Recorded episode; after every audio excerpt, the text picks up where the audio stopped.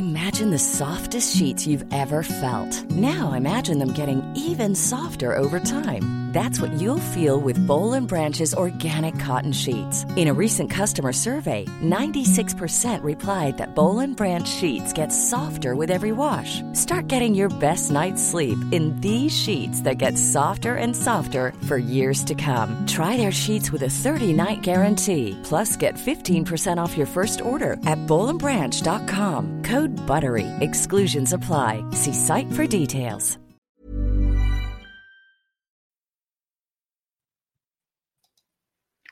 Bonsoir, bienvenue dans le podcast Culture PSG du lundi 19 août 2019. On espère que ça marche, on n'est pas totalement sûr après nos problèmes de la semaine dernière. On va quand même revenir sur la rencontre d'hier soir, la défaite 2-1 à Rennes euh, sur la pelouse du Roison Park. On parlera ensuite forcément du comment ça s'appelle? Du mercato de Neymar, tout ça. Euh, bon, on n'a pas pu finir la semaine dernière, donc on espère que ça va marcher. Et on finira en bah là-dessus en fait. désolé, je suis complètement à, côté, euh, à la ramasse. Euh, on est quatre ce soir. Nous avons normalement Monsieur Martinelli qui est de retour. Salut à tous. Voilà. On a ensuite l'ami Simon qui normalement est, est là aussi. On est là. Salut à tous. Et nous avons l'ami Omar qui normalement est dans le coin aussi. Voilà. Je veux bien que vous me disiez sur le live si vous entendez tout le monde parce que je suis pas totalement sûr de ce que je fais avec la console. à part ça, tout va bien.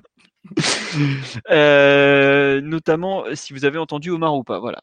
Euh, on va attaquer tout de suite malgré tout parce que moi je suis sûr que vous m'entendez sur le, match d'hier soir. Donc la victoire, non pas la victoire, c'est l'habitude, ça je suis désolé. La défaite de 1 à Rennes sur des malgré le but de l'ouverture du score signé Cavani en 30e minute de mémoire par là. Euh, attendez, je 36e, égalisation de Mbanyang à la 44e et le but de la victoire qui a été marqué à la 48e. Alors, on me confirme que le son d'Omar n'est pas bon, donc on va le rajouter. Et normalement, Omar, pourrais-tu parler s'il te plaît? Bonsoir. Voilà. Euh, normalement, là, c'est bon. Excusez-moi. Euh, voilà, on m'a répondu. Euh, on a dit sur le direct, il y avait podcast du 5 août. oh là là, qu'est-ce que c'est que cette histoire Je suis désolé. Bref. Donc, normalement, c'est bien celui du 19. Oh là là, qu'est-ce que c'est que ça Non, mais j'en ai marre, je vous dis honnêtement. Je maudis YouTube d'avoir changé ce, ce truc-là. Bon, tant pis, c'est juste une histoire de nom. On, on, changera plus tard, mais en tout cas, c'est le bon, euh, c'est le bon truc. Revenons au match d'hier. Donc, défaite 2-1 à Rennes, euh, malgré l'ouverture du score. J'imagine que personne veut faire le pouls du match à part moi. Vas-y, vas-y. Euh, donc, bah, concrètement, une défaite qui est pas du tout imméritée, première chose. Rennes a quand même eu un nombre d'occasions non négligeables. Ils, ils ont quand même touché le poteau à 2-1, ça aurait pu faire 3-1. Euh, il y a eu également euh, un PSG qui était qui est vraiment vraiment passé à côté de sa seconde période, je trouve. Il y, il y avait il y avait paradoxalement plus de contenu dans la première mi-temps qui est pourtant pas folle que dans la seconde. Euh, et puis le PSG a perdu le match euh, sur des erreurs individuelles euh, à dit une thèse à laquelle je souscris en partie. Il y a quand même aussi euh, des gros manques offensifs qui ont été assez, assez flagrants. Et le seul moment où on était vraiment pas trop mal, à savoir après l'ouverture du score, on s'est tiré une balle dans le pied tout seul avec une action où il y a un nombre d'erreurs individuelles successives qui est tout bonnement effroyable qui aboutit à un, très joli but de Mbanyang. Faut pas lui retirer ça, ce qui il fait quand même un enchaînement de, haut niveau. Mais malgré tout, euh, ça reste, euh, ça reste comment dire, pas terrible, terrible, terrible euh, à ce niveau-là pour bah, pour un match un peu de de Ligue 1 quoi. Enfin, c'est pas un match de Ligue 1, mais enfin, si ça reste un... ah attends Oh mince, en fait, je viens de comprendre, je crois qu'on n'a pas le bon, euh, le bon truc pour les. Les gens ne doivent pas nous écouter comme il faut, enfin, ils peuvent pas nous écouter comme, euh, comme il faudrait sur euh, le live. J'en peux plus, putain, j'en peux plus. On est sur le dark web? Euh, Non, non, on n'est pas sur le dark web, mais euh, en gros, j'ai pas mis le bon titre, c'est n'importe quoi. oh là là là là, bref. J'espère que c'est le bon, le bon, le bon lien qui est sur, qui traîne sur le site et tout. Je suis fort frustré et c'est insupportable. Je m'excuse de, des désagréments actuels. Voilà, je vous balance le lien dans la conversation euh, parce que là c'est n'importe quoi. Je m'excuse une nouvelle fois. Effroyable. Bref, euh, je vous laisse pendant que je gère les problèmes techniques. qui veut compléter un peu mon analyse rapide de la chose? Bah, dans, ta première analyse, Philo, outre le souci technique, euh, bon, je serais, peut-être un peu plus sévère que toi sur, la performance du PSG. Pour moi, c'est pas du tout un bon match dans presque aucune des phases. On a pu, montrer toutes les difficultés qui, qui euh, émaillaient le jeu de PSG en ce moment. Avec, premièrement, la première chose à noter, c'est euh, le nouveau changement tactique pour, pour commencer le, pour commencer le, match. On a fait, ça pouvait surprendre parce qu'on a fait le début de la préparation sur le 4-4-2 de l'an dernier qui pouvait basculer en 3-5-2 avec un rôle assez hybride d'un des deux milieux. Après, on a enchaîné sur la fin de la préparation face à Sydney, le Trophée des Champions et le premier match face à Nîmes sur un 4-3-3 assez rigide, assez classique, euh, avec euh, chacun vraiment à des positions assez claires, qui était un peu le même 4-3 avec lequel on avait fini la, saison sur les deux trois derniers matchs. Et là, euh, pour ce match à Rennes, changement à nouveau, avec un passage à un 3-5-2, une sorte de 3-5-2.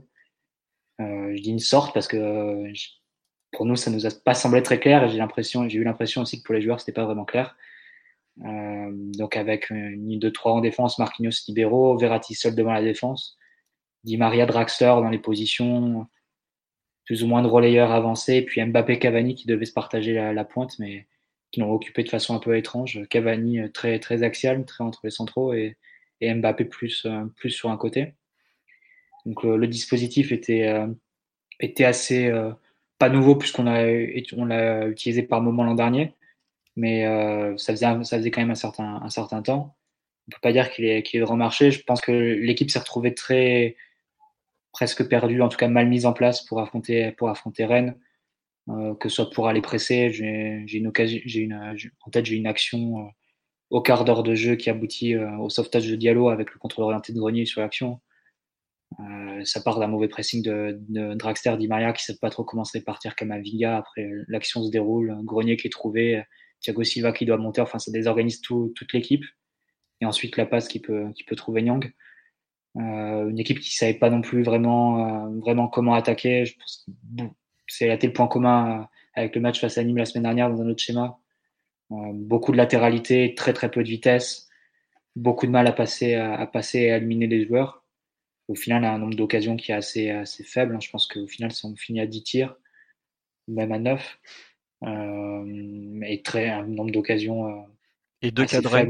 Ouais, ça. je pense que pendant 30-40 minutes, on ne doit pas faire de frappe. Hein. Il me semble qu'on ne fait pas de frappe entre l'occasion de, de, comment s'appelle Mbappé à la 39e et le, je crois la 61e. 61e. Ouais, c'est ça. Donc voilà, quand tu prends bout à bout défensivement, une équipe qui était euh, qui avait pas vraiment de repères ni pour presser ni pour défendre, qui s'est fait beaucoup prendre dans son dos euh, entre lignes, on va dire, par les, par les milieux rennais, que ce soit Grenier, Bourigeau qui pouvait, euh, qui pouvait recevoir libre, Del Castillo aussi qui se baladait, avec beaucoup de confusion à chaque fois qui devait les prendre. Est-ce que ça devait être un, central à, sortir Est-ce que Di Maria Draxler devait, être plus vigilant pour attaquer aussi beaucoup de confusion? Donc, au final, été un match euh, pas bon sur plan, sur plan technique, sur plan, plan tactique et il paraît qu'il commence la saison avec les mêmes doutes euh, avec lesquels il a, fini l'an dernier. Donc, euh, on, peut, dire qu'on enchaîne à nouveau. On est sur, la lignée de la saison dernière, mais à vrai dire, pourquoi il en sera autrement vu que c'est la même équipe, c'est les mêmes joueurs, c'est le même entraîneur. Donc, à partir de là, ce serait, étrange d'imaginer que les mêmes causes produiraient des, effets différents. bah, moi, je trouve qu'il y a quand même une grosse différence, c'est que bah, tu as quand même changé de saison, tu as eu un break, tu as, des, des, notions physiques qui sont quand même bien différentes. Autant l'année dernière, je trouve qu'en fin de saison, c'était un décrochage mental total. Ça se voyait, les mecs faisaient aucun effort et tout. Autant là, cette saison, je trouve que c'est plus un décrochage euh, physique. Euh, à cet instant de la saison. Quoi. Bah, ça, a été ça, a été un peu le, débat qu'on avait eu en fin de saison dernière. Je pense qu'on se rejoignait avec Omar à ce moment-là. On se demandait est-ce que le décrochage total de la fin de saison dernière, le laisser aller complet, est-ce qu'il était rattrapable avec les mêmes joueurs, en gardant les mêmes joueurs, en gardant le même coach?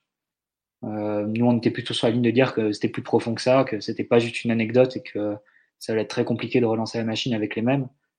Et euh, j'ai l'impression que c'est un peu la même chose qu'on voit hier. Enfin, je pense pas qu'on puisse attribuer euh, la fin de saison dernière à un, décrochage juste mental, alors que jamais on l'a connu après des éliminations des éliminations euh, similaires en Ligue des Champions les années précédentes. Je pense que tout le monde est, entré dans une phase de confusion totale où les joueurs et l'entraîneur se, tirent mutuellement vers le bas et ne, s'apportent aucune solution euh, de façon réciproque.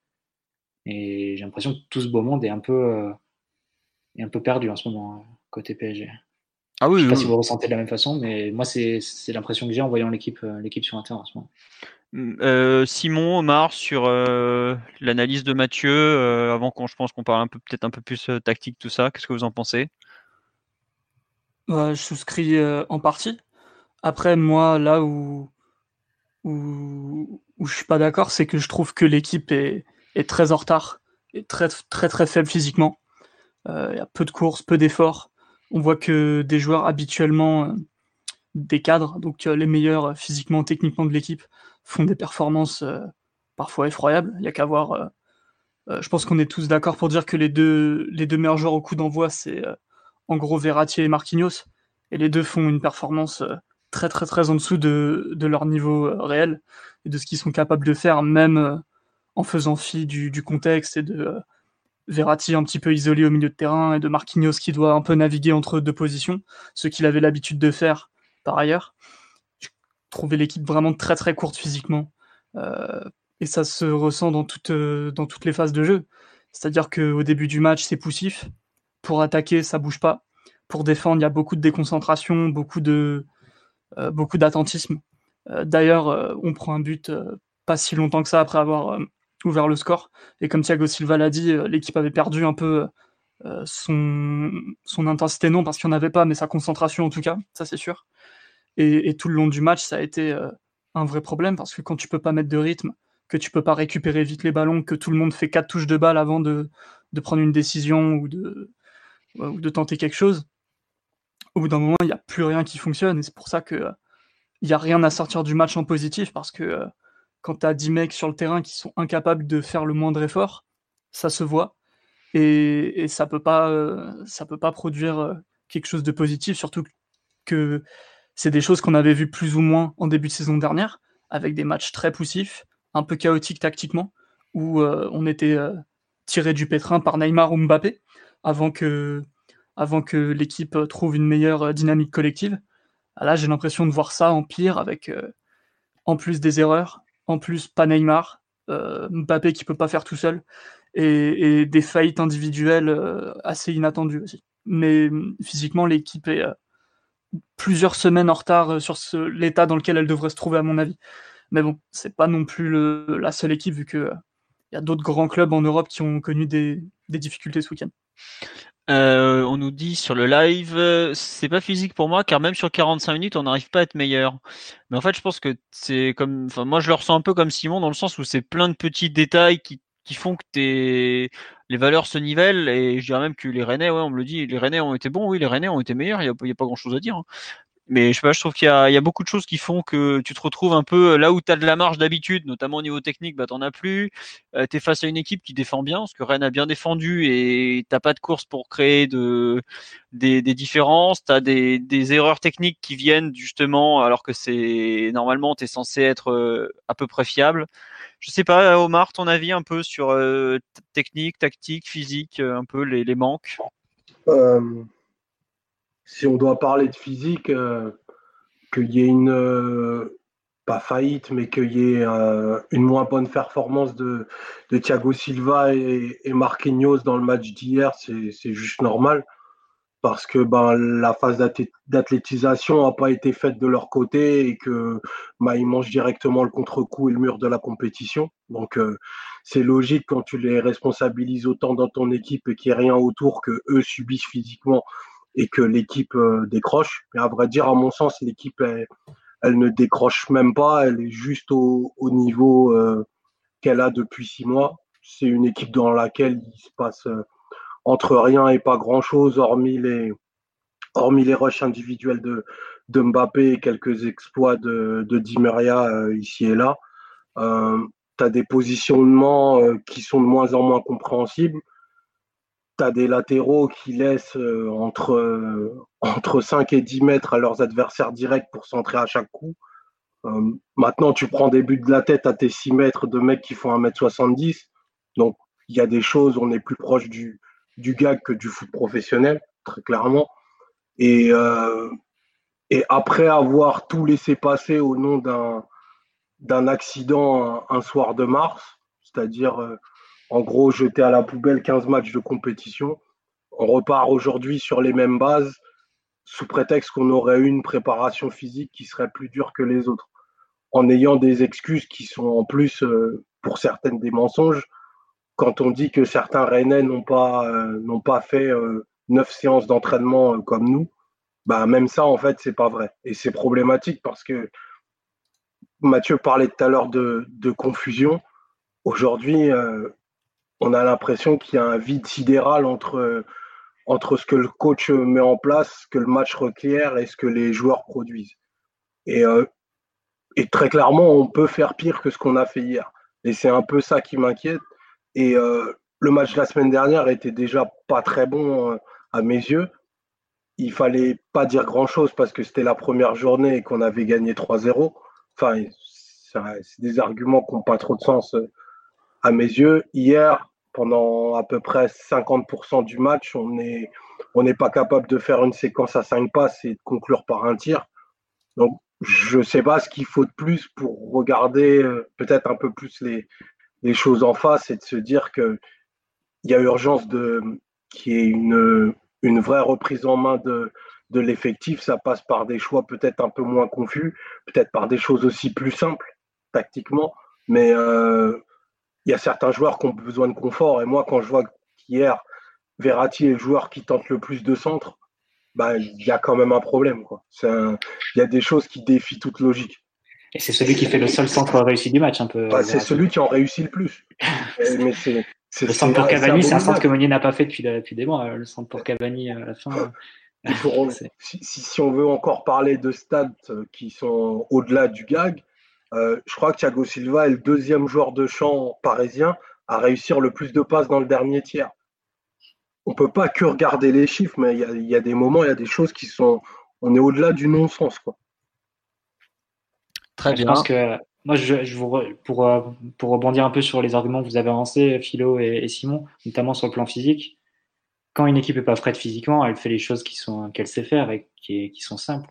Elle se met en ordre défensivement, elle se met en bloc et elle évite de, demander trop d'efforts à certains joueurs, trop d'efforts sur le plan physique et trop d'efforts sur le plan sur le plan mental, sur le plan euh, de la gymnastique intellectuelle entre guillemets, de, basculer d'un poste à un autre, de faire des choses qui sont qui sont nouvelles ou, ou qui sont pas naturelles pour pour certains joueurs. Quand tu vois, sur, quand tu vois comment le match se déroule, au fond, j'ai eu l'impression hier que ça devait être tous les joueurs qui devaient résoudre tous les problèmes sur le terrain, que le système les a mis dans des situations embarrassantes, notamment dans la gestion des, des joueurs régnés qui se plaçaient entre les lignes, la gestion de la, première relance rennaise, à chaque fois où Gélin a été trouvé euh, de façon très libre et il a pu orienter à sa guise. On sait que Gélin, c'est l'un des meilleurs défenseurs du championnat sur le plan technique. J'ai l'impression que le, système et la façon dont on était organisé les avait pas vraiment aidés par rapport à ce que à ce que ce qui était attendu de Rennes. Et les joueurs se sont retrouvés à devoir devoir trouver des solutions un peu par eux-mêmes. Et quand les joueurs sont pas prêts sur le plan physique et qu'on leur demande des choses qui sont inhabituelles ou pas naturelles euh, c'est un peu un peu les conséquences euh, les conséquences ça peut être que le match que le type de match qu'on a vu vu hier c'est-à-dire des joueurs qui, ont du mal à trouver des solutions quand ils ont le ballon et qui savent pas quoi faire quand ils n'ont pas qui vont au pressing de façon désordonnée, qui laissent des espaces dans le dos, euh, qui laissent des espaces entre les lignes. Et, voilà, et ça donne un, match qui est, vraiment insuffisant face à une équipe de Rennes qui a perdu 3, 4, 5 titulaires, qui a juste deux joueurs nouveaux par rapport à l'an dernier. C'est Mawassa qui revient de près et Kamavinga qui rentre en première dans deux semaines. Moi, c'est pas. On peut trouver toutes les excuses qu'on veut, mais on avait dit quand même l'an dernier qu'on devait se mettre, enfin, Tourelle lui-même avait dit l'an dernier qu'on devait se fixer une barre d'exigence assez haute à, chaque match. Euh, on ne devait pas se satisfaire de même des résultats positifs quand ils n'étaient pas accompagnés de performances. Et là, on se dit, qu'on est, qu'on est presque prêt à gratter des résultats et qu'on va devoir gratter des résultats même quand les performances ne suivront pas parce que là, je pense qu'on fait, on fait un peu le deuil de, de, ce que cette équipe est capable de, d'une exigence assez élevée de, du niveau de performance que doit atteindre l'équipe. Enfin, je, Après... vois, mal à atteindre des sommets vraiment dans le jeu, surtout si Neymar revient pas. Il y a aussi un truc, c'est que je suis pas sûr qu'il. Euh, enfin, je suis à peu près sûr que Tourelle n'est pas content du match. Tu, parles d'exigence et c'est clair que je vois pas en quoi il peut être satisfait. Quoi. Enfin, tu, tu fais des erreurs individuelles. Tu, il y a, pas grand chose à sauver sur ce match. Le seul truc, allez, si tu peux trouver un truc vraiment positif, c'est que t'es pas, t'es pas spécialement mis en danger sur des mouvements collectifs malgré tout, même si, euh, enfin, si t'es mis en danger sur des mouvements collectifs, mais il y a des erreurs individuelles qui sont telles que est-ce que tu peux considérer que c'est une erreur euh, collective enfin, Est-ce que c'est en mis en danger collectivement ou est-ce que c'est des erreurs individuelles qui te mettent en danger? Bon, bah, Je te dis par exemple l'action à la 15e minute de jeu, euh, sortie de Draxler et Di Maria au même moment au pressing sur Kamavinga. Les deux ne euh, savent pas vraiment ce qu'ils doivent faire, ils sortent en même temps. Après, ça le ballon va sur Morel, Di Maria arrive en retard. Morel peut trouver en une passe Grenier. Grenier, évidemment, il n'est pas pris parce que Verratti est déjà occupé dans l'axe et Di Maria est sorti. Donc c'est Thiago Silva qui doit suivre Grenier. Grenier la limite sur son contrôle et ensuite ça ouvre complètement la défense et Grenier peut faire une passe, peut faire une passe pour Nyang et Diallo, euh, Diallo sauve le coup. Mais typiquement ça, on est sur un mouvement où l'équipe est désorganisée et c'est très facile de la transpercer. plusieurs fois, on a vu Rennes se sortir du pressing de façon pas aisée, mais que ça demande un certain niveau technique et, Rennes a de toute évidence de, vrais bons joueurs. Mais euh, je pense pas que, que ce soit juste, euh, juste des, des erreurs individuelles sur le match d'hier. Peut-être sur les buts, mais pas, pas sur toutes les, les situations de match. La, confusion, elle vient aussi du fait que, ben, par exemple, Thiago Silva joue euh, arrière central droit. Enfin, j'ai pas, j'ai pas beaucoup de souvenirs de lui dans cette position en, en carrière. Donc, euh, si, si, tu le personnalises à lui, donc qui est pas prêt physiquement, à qui tu vas demander de, de couvrir un nouveau poste, euh, dans une équipe pas très stable, bah, la sortie euh, qu'il fait sur l'action dont, dont, Mathieu parlait tout à l'heure, bah, ça justifie de, de, ça justifie aussi ça. Donc euh, que Tourol soit pas content du match d'hier, enfin mais encore heureux quoi. On, ah est on, est on, est en train de parler d'un match où son équipe a fait deux tirs cadrés quoi. Enfin deux tirs cadrés. Paris Saint-Germain, deux tirs cadrés contre une équipe qui a perdu sept titulaires comparativement au match de mai dernier. C'est. Enfin, il manquerait plus qu'ils viennent faire des claquettes et qu'ils rechantent comme ils faisaient à une époque. Quoi. Enfin, c'est, on est au-delà de l'indigence. Quoi. Et puis, ça fait des mois que ça dure. Là, pour le coup, je suis d'accord. Moi, j'attaque pas l'entraîneur. J'attaque pas. Il a tous les droits aujourd'hui. Il a fait son équipe. Il nous a expliqué que, perdre 15 matchs, c'était pas très grave. Aujourd'hui, on gagne plus en déplacement, on met plus une frappe, on fait plus une passe. Mais enfin, ça va se remettre. Il n'y a pas de souci. Je suis d'accord avec toi dans le sens que dans une animation défensive, euh, tu peux pas demander à tes joueurs de faire du marquage individuel quasi, euh, euh, total comme on l'a vu hier, où, où, Diallo suivait les déplacements de Nyang ou, Castillo Pareil pour Silva qui devait euh, prendre Grenier en individuel quand c'est lui qui se mettait en position un peu de, numéro 10 ou, deuxième attaquant. L'équipe n'était pas prête pour ça et j'ai pas compris que Tourelle euh, change le système pour euh, s'adapter parfaitement au, 5-3 de Rennes. À mon avis, tu pouvais reprendre le 4-3-3 qu'on avait vu au Trophée des Champions face au même Rennes, qui certes avait un plan de jeu et des intentions complètement différentes, mais au moins tu aurais pu avoir un, semblant de, confort et d'équilibre. Euh, et l'animation des, défensives, en ce sens, a été euh, catastrophique. Déjà, il y a 10 minutes où l'équipe ne sait même pas vraiment quel système adopter, parce qu'il y a Marquinhos qui est un peu entre deux eaux, qui soit comprend pas ce qu'il doit faire, soit le fait mal, ou il est un peu toujours euh, mal placé. Ensuite, on se stabilise en un peu en, 5-3-2 défensif, avec Draxler et Di Maria qui font semblant d'épauler Verratti au milieu. Donc là, déjà, euh, ça me paraît un peu douteux comme, euh, euh, association au milieu de terrain pour défendre correctement sur la largeur, sachant que il y a Meunier et Bernat qui étaient aussi occupés avec leur, adversaire direct. Et j'ai pas compris qu'on laisse euh, constamment un défenseur central à vide en couverture, sachant que tout le monde était occupé avec euh, un adversaire respectif, un cran plus haut sur le terrain, et que visiblement personne n'était euh, complètement outillé pour défendre. Quoi. Bah, moi, je comprends, je le comprends à la vue des déclarations quand il dit après le match qu'il, en gros, que ses défenseurs centraux n'étaient pas prêts, qu'ils pouvaient pas, et en fait, j'ai l'impression qu'il n'avait pas confiance en eux pour gérer des 1-1, quoi. Et tu ah, vois il leur a demandé de faire du marquage individuel. Oui, mais justement, le but, je pense que si tu. Si on du marquage individuel, sinon c'est juste que quand Grenier ou Del Castillo se retrouvaient entre les lignes, et qu'ils s'étaient trouvés dans le dos de Di Maria et Draxler, forcément, il devait y avoir quelqu'un qui devait, qui devait les reprendre. Mais c'est pas, que ça, aussi, euh, Diallo, je suis désolé, il a suivi les appels de son adversaire direct tout le match. Si c'est pas de l'individuel, je sais pas ce que c'est. D'ailleurs, sur, le, sur l'action dont tu parlais tout à l'heure, Marquinhos, il est bien en individuel sur son vis-à-vis, vu qu'il euh, laisse un espace immense dans l'axe que Diallo doit couvrir euh, à, sa seule, euh, à la seule force de ses jambes. Alors que, Marquinhos, il, vient, il va sur cette action, il va couvrir l'espace laissé dans le dos par Thiago Silva qui, non, qui, un adversaire T'as deux attaquants et Grenier, donc t'es en 3 contre 3, vu que ça n'a pas filtré au niveau du milieu. tout le monde est, sur son adversaire direct et c'est des choses qui se répètent constamment tout le long du match. T'as très très peu de situations où euh, l'équipe essaie un peu de, couvrir en zone, d'être patiente, de respecter euh, un peu une certaine distance par rapport à ses partenaires et pas seulement par rapport à l'adversaire. Ça, c'est vraiment quelque chose que j'ai pas compris. Et euh, après, c'est un peu, j'ai pas fait attention à toutes les déclarations, mais c'est un peu compliqué de savoir dans quelle mesure les joueurs se sont responsabilisés en suivant leurs adversaires directs, ou si Tourelle leur a demandé de, de garder les mecs sous contrôle en suivant les déplacements. Mmh. Enfin, moi, l'interprétation des trois défenseurs, je sais vraiment dans le sens où il n'avait pas du tout confiance dans, le fait qu'il soit capable de gérer euh, chacun un joueur et qu'il en mettait un en plus vraiment de type euh, précaution quoi. Et d'ailleurs il le dit euh, dans la conf, il dit ouais c'est pas normal le but qu'on prend un 2 contre 1 avec le mec qui est dos, dos, dos au jeu quoi, enfin dos au but.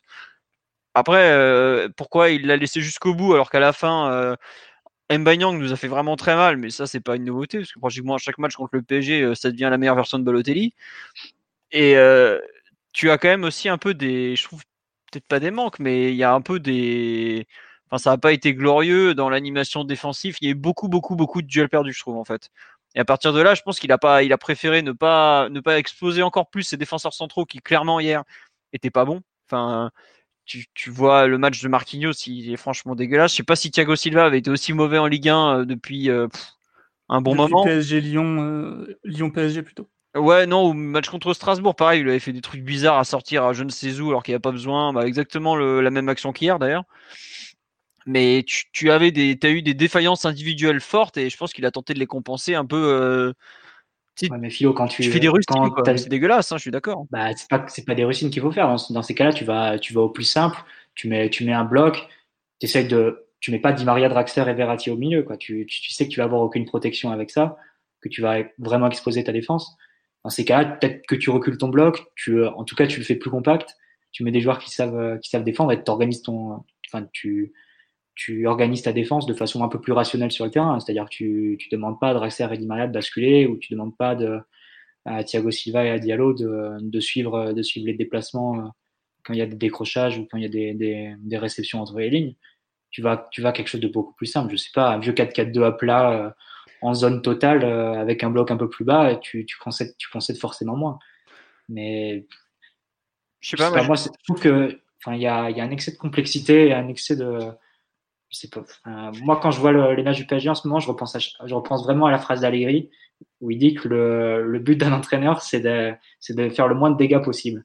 Et je trouve qu'en ce moment, avec toute la confusion qu'on met avec les changements de système, globalement, on rend impossible la création d'automatisme parce que quand tu changes euh, tous les deux matchs, euh, ça me semble compliqué d'exiger un fond de jeu et, des circuits qui soient, qui soient vraiment euh, ancrés chez les joueurs. Et honnêtement, je comprends pas ce besoin de, changer, de changer à chaque fois. Tu, risques vraiment de perdre des joueurs. Enfin, il y, a des, y a des cas individuels, on en viendra tout à l'heure, mais Draxter, je pense que tu peux pas en tirer moins en ce moment. c'est dur. Hein. T'avances pas, t'avances pas. Meunier, tu, il pourrait oublier de mettre son short un jour.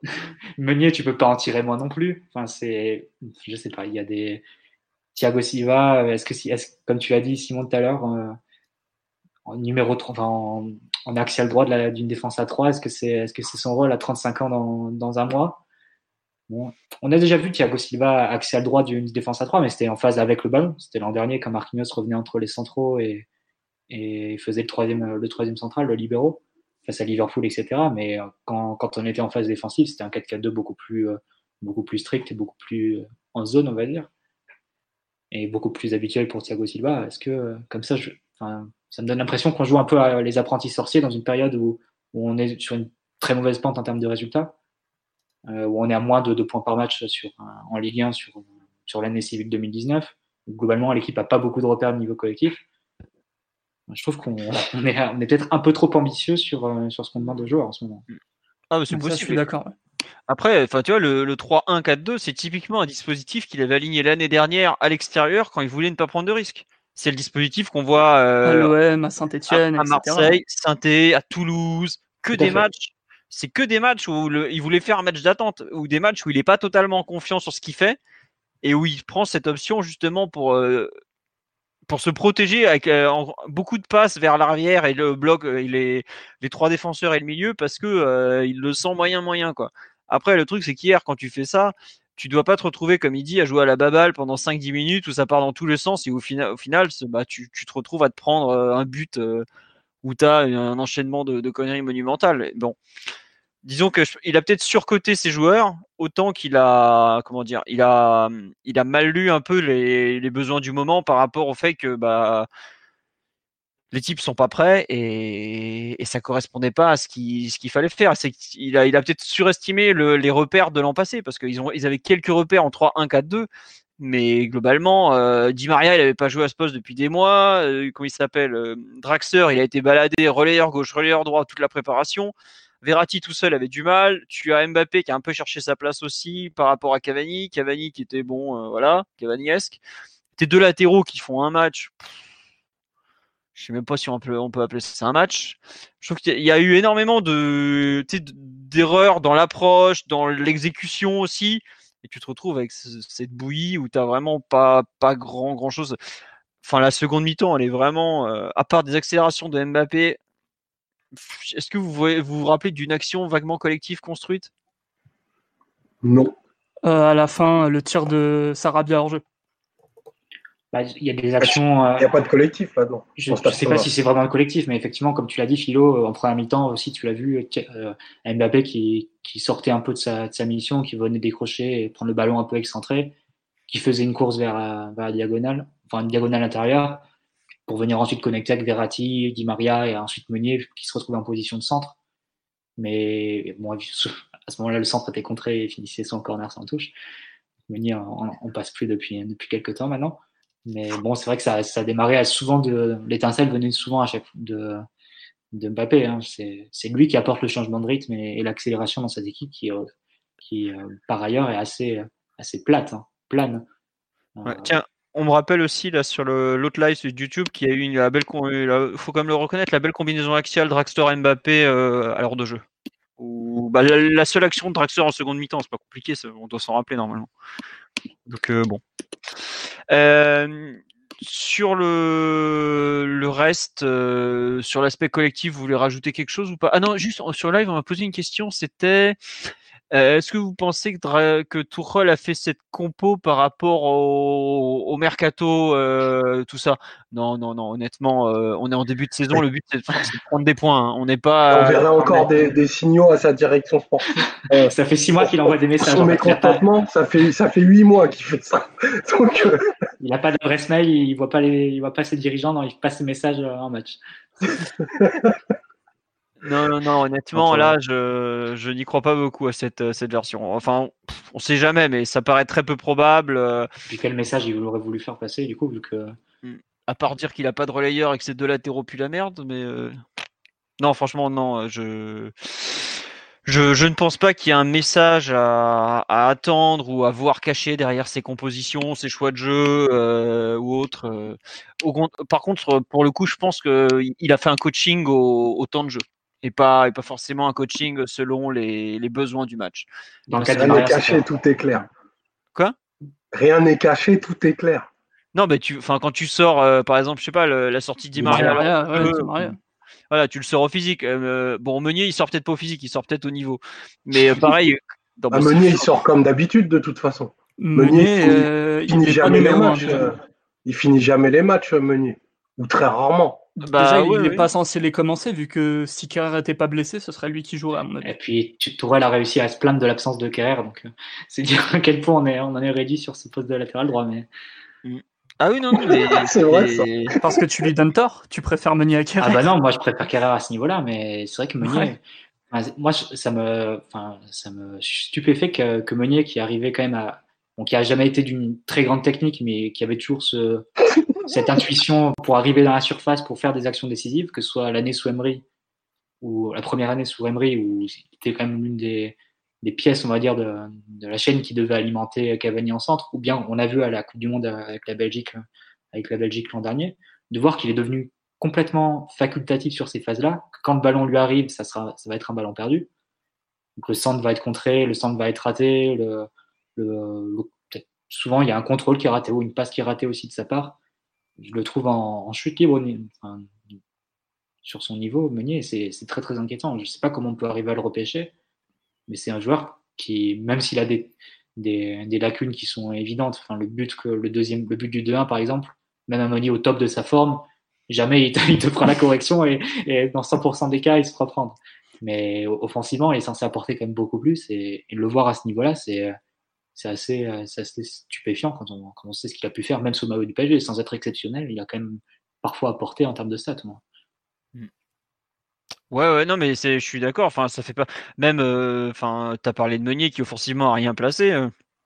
Le match de Bernat sur l'autre aile, euh, Ah ouais. à part tenir le ballon et faire 3 mètres avec. euh, Enfin, ouais, ok, il a tenu le ballon, il sait le faire, il est à peu près propre techniquement, mais euh, t'as, t'as, dans, la, dans la percussion, dans, enfin, il a fait le même match un peu de tracteur, quoi, où bah, tu le sers, mais tu sais qu'il va, il va, il va pas avancer au final, quoi. Enfin, c'est, c'est une passe, c'est pas une passe inutile parce qu'il perd pas le ballon, mais bon, euh, c'est pas. pff, Global- globalement, tout le côté gauche était euh, stérile, vraiment. On a beaucoup joué côté gauche parce que c'est là où tu avais le plus de densité et c'est plus facile de combiner avec euh, Mbappé et Bernat qu'avec Cavani et Meunier, on va dire. Mais j'ai vraiment pas compris que Tourelle ait mis euh, Draxler euh, attaquant relayeur gauche, presque numéro 10 du coup, et pas Di Maria comme il le faisait l'année dernière. Euh, quitte à sacrifier Draxler en le mettant à droite où il sert pas à grand chose, mais au moins tu avais Di Maria un peu dans le rôle de, Neymar, capable de, de connecter avec Verratti ou Mbappé. Parce que là, Draxler, il t'a tué toutes les actions. quoi. Euh, c'est vraiment dur, hein, et je sais que je suis sévère avec le joueur, mais c'était lui dans la position la plus clé euh, pour faire le lien un peu entre, entre tout le monde, connecter avec Mbappé, euh, éventuellement profiter des espaces que Cavani pouvait vaguement libérer en, en figeant un petit peu la ligne défensive et il a bonifié à peu près zéro ballon quoi. Euh, vraiment. Pourquoi tu dirais qu'il avait un rôle plus clé que, que celui de Di Maria par exemple alors que le Parce rôle que Di Maria, peu- il était hors de la densité, il pouvait pas combiner avec énormément de joueurs et tout le jeu se passait côté gauche. Donc pour moi, ça aurait été logique de mettre Di Maria à gauche là, là où tu avais toutes tes forces. Tu peux vouloir les répartir aussi un petit peu plus. Moi, je mais pense bon, que c'est quand t'as un mec qui te fait tout foirer côté gauche, euh, bah, va faire mumuse ailleurs et, et met- mettons un mec euh, un peu plus inspiré ou entreprenant avec ceux qui savent jouer au ballon. quoi. Di Maria, je pense qu'il est quand même beaucoup plus à l'aise dans cette position à droite, où il peut rentrer sur son pied, sur son pied gauche, il peut trouver des angles de passe. D'ailleurs, Ouais, quasiment mais les, seuls, les seuls débuts d'action, c'était sur des renversements hein, où il, venait, il allait chercher ensuite soit Mbappé, soit, soit Bernat. Et, et après, si tu arrives à le trouver assez proche de la surface, là, tu sais qu'il peut armer et qu'il peut, euh, à 20 mètres, décrocher une frappe qui peut être décisive. Donc, euh, je pense que c'est l'intérêt d'avoir Di Maria dans cette position. Moi, je le comprends. Après, c'est vrai que Draxler, il a un niveau qui est, qui est très faible en ce moment et il n'arrive pas à, à, à utiliser ses qualités, hein, ses qualités pour l'équipe. Là, je pense que pour Draxler, si tu veux repêcher Draxler et, et le rattraper, si tant est qu'il soit, qu'il soit récupérable, on va dire, Oui. je pense qu'il faut, je pense qu'il faut le remettre dans, un, dans, dans une position euh, ultra naturelle pour lui, c'est-à-dire euh, le plus excentré possible à gauche, jouer des 1 contre 1 parce qu'il a de la vitesse, il a de la percussion. Excentré est- a- derrière la main courante, tu veux dire. Non, mais si tu veux, non, mais si tu veux le relancer, parce que de toute façon, il faudra bien faire avec euh, les, les joueurs qu'on a. On va pas, euh, même si on garde. Neymar, il est suspendu la moitié de la phase de poule. de toute façon. voilà, en plus, tu vois. Donc, euh, et si on, si on perd Neymar, je te, je te dis pas le, je te dis pas la situation. mais- Donc, euh, si Drax, voilà, si tu veux relancer Draxler, je pense qu'il faut, il faut lui remettre euh, des situations dans lesquelles il est à l'aise, qu'il connaît. le faire jouer excentré, le faire jouer d'un contre un avec le défenseur adverse parce qu'il il est bon, il sait passer des passements de jambes, il sait passer des dribbles. Ah, tu as juste une, une petite question. Le, le Draxler actuel, là, tu l'imagines excentré sur un côté, faire des courses, faire des contre-efforts et tout ça. Moi, je pense que c'est- je pense qu'il c'est plus probable qu'il retrouve, enfin, il y a plus de chances qu'il retrouve confiance à un poste qu'il euh, qu'il maîtrise et qui est naturel pour lui, et le poste où il a fait ses meilleurs matchs à Paris, c'est-à-dire au début sous Emery, que de le balader dans des positions euh, soit devant la défense, soit relayeur droit. Alors relayeur droit, euh, c'est complètement anti-naturel pour lui, c'est des fois allié droit.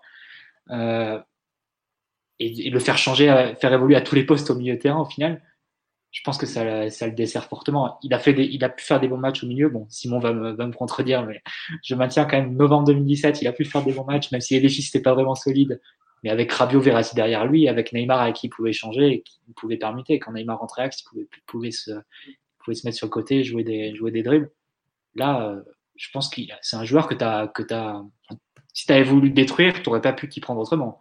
Je pense que t'as, depuis un an, méticuleusement, c'est un joueur dont tu as, soigneusement retiré toutes les qualités. Et aujourd'hui, c'est un joueur qui, n'apporte plus rien à l'équipe. Donc, euh, après, si tu veux pas le récupérer, si tu veux le vendre, très bien. Moi, on le Ouais, vend, on le remplace. euh, Si tu veux le vendre, t'essayes de, de l'exposer un minimum, tu vois.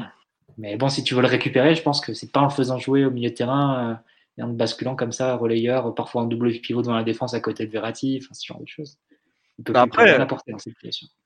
Tu- Enfin, hier, tu regardes le- la feuille de match, euh, des relayeurs côté PSG, t'en as pas beaucoup, quoi. Il n'y a pas de Et vrai du- relayeur dans l'effectif, à mon avis. hein. Et à Peut-être noter que- ça fait, deux, ça fait deux matchs que Paredes rentre comme relayeur et Verratti euh, qui est maintenu devant la défense. Donc, Ouais, euh, Côté droit où il n'y a aucune densité d'ailleurs. Ouais. Ce qui fait qu'il est un peu. Donc, euh, là, tu- là, on peut se demander même si, si Paredes a un rôle dans l'équipe. là. C'est Bah, il y a un truc qui m'a surpris, honnêtement. Le week-end dernier, euh, samedi, conférence de presse, quand, euh, j'allais dire Emery, quand Tourelle est interrogé sur les deux, les deux 6 du moment, entre euh, Gay et Marquinhos, donc, qui sont les deux solutions qui paraissent évidentes. De lui-même, il a remis Paredes en avant, par exemple. Alors que c'est pas forcément un truc, euh, moi, par exemple, je l'avais déjà zappé de la discussion. hein. Certes, il sort d'une bonne Copa América, mais bon. C'est je sais pas le rôle qu'il veut lui donner, mais on peut pas totalement le sortir de l'équation. Et donc, si, tu as des joueurs qui, qui s'intègrent devant ta défense, comme bah, par exemple Gay ou Paredes, tu peux espérer récupérer des joueurs qui vont aller un peu plus haut sur le terrain, même si ça risque d'être Verratti, voire Herrera. Mais euh, quand tu te rends compte qu'on est euh, à 15 jours de la fin du mercato, que tu n'as plus aucune piste pour le milieu, et que tes deux relayeurs hier, c'est Neymar et Dra euh, Neymar, que je Maria et Draxler, euh, ça me bon, ça me fait, ça me fait euh, honnêtement, je suis inquiet pour les latéraux par exemple, mais quand tu regardes la, la, la- comment dirais-je le Le milieu, la cartographie un peu de l'effectif, euh, tu- pour moi, tu as un vrai souci au milieu aussi. Et bon, bah, Mais même, tu peux prendre tout l'effectif, Philo. Il y a des... Ça se voit que c'est un effectif qui est, qui est extrêmement mal construit et en soi, il faudrait, faudrait le rebâtir entièrement. Il y a... C'est un effectif qui a été construit par strat. Tu as la strat début du projet, Verratti, Thiago Silva, Marquinhos.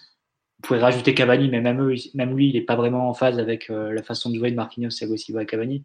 Mm. Ensuite, tu as une phase qui a été qui, qui s'est rajoutée un peu après, Di Maria par exemple. Bon, lui, ça t'aime encore. Après, tu as la phase euh, de 2017, Mani Draxler. 2017, ouais, 2017, puis après Neymar et Mbappé. Et depuis là, c'est que des opportunités. Je sais pas s'il y a vraiment de, de cohérence entre les recrues que tu fais. Euh, est-ce que, euh, est-ce que Paredes a été, a été pris avec une vraie intention derrière? Est-ce que Herrera, moi je suis quasiment sûr qu'il n'y a aucune intention derrière le transfert d'Herrera. On prend un type parce qu'il est libre et parce que parce qu'on a besoin de milieu, mais concrètement, ça, il aurait pu être euh, d'un profil totalement différent, on l'aurait pris quand même. C'est un effectif Bah, qui est très très, enfin, très, très mal construit dans les, quali dans les t'as qualités des preuve, joueurs. euh, Mathieu, regarde, on était sur Herrera, au même moment, on était sur Ramsey, quoi. voilà, on le prend parce qu'on rate Ramsey au final. Et c'est dommage, parce que Ramsey, peut-être c'est un peu plus judicieux d'ailleurs. Ramsey, aurait, été utile quand il n'est pas blessé. Je peux vous dire que hier, à la place de Draxler, c'est autre chose en termes de relayeur, et de, de capacité à aller dans la surface et tout. C'est, on n'est pas dans la même classe. Hein, Depuis le début du mercato, je me suis plaint énormément de ça. euh, Peut-être j'étais relou d'ailleurs, désolé, mais euh, dans l'effectif, tu as soit des mecs qui sont des 6-8, soit des mecs qui sont plus des, des ailiers euh, intérieurs. Tu n'as pas de vrai relayeur, tu pas un spécialiste du poste qui, qui peut faire tout ce qu'un peu relais- un, un relayeur moderne peut faire à un certain niveau de technique aussi. même si je renie pas du tout des profils à la, à la Matuidi ou, la, ou à la Alan. t'as pas ce profil-là, t'as pas Milinkovic-Savic, t'as pas, t'as pas un Pogba, t'as pas, même sans taper cette gamme de joueurs, t'as même pas un Ramsey dans l'effectif. Exactement, mais tu peux encore aller en dessous. Hein. Enfin, hier, personne fait ce que Clément Grenier fait sur le terrain. Enfin, hormis Verratti que j'exemple de la conversation. mais, enfin, c'est manger une masterclass d'un U18. Hein. Enfin, ah, d'un U16. Hein. Il faut mettre, un voile, faut mettre un voile pudique là-dessus, mais c'est extrêmement gênant quand même.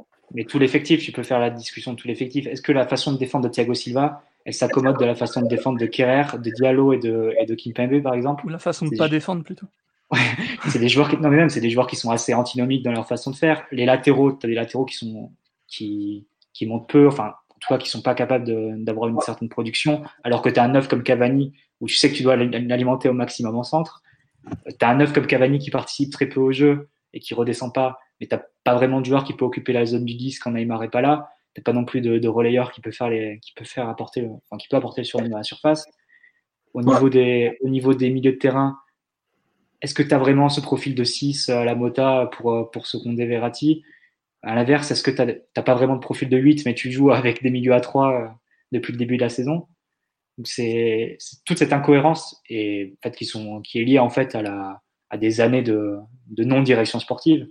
Donc, euh, le club a beaucoup changé, a été dans une grande instabilité, les entraîneurs se sont, succédés et Mercato ont été surtout, euh, depuis 2017, c'est comment tu, comment tu recrutes des le moins mauvais joueurs avec le peu d'argent que tu as qui te reste après Neymar et Mbappé.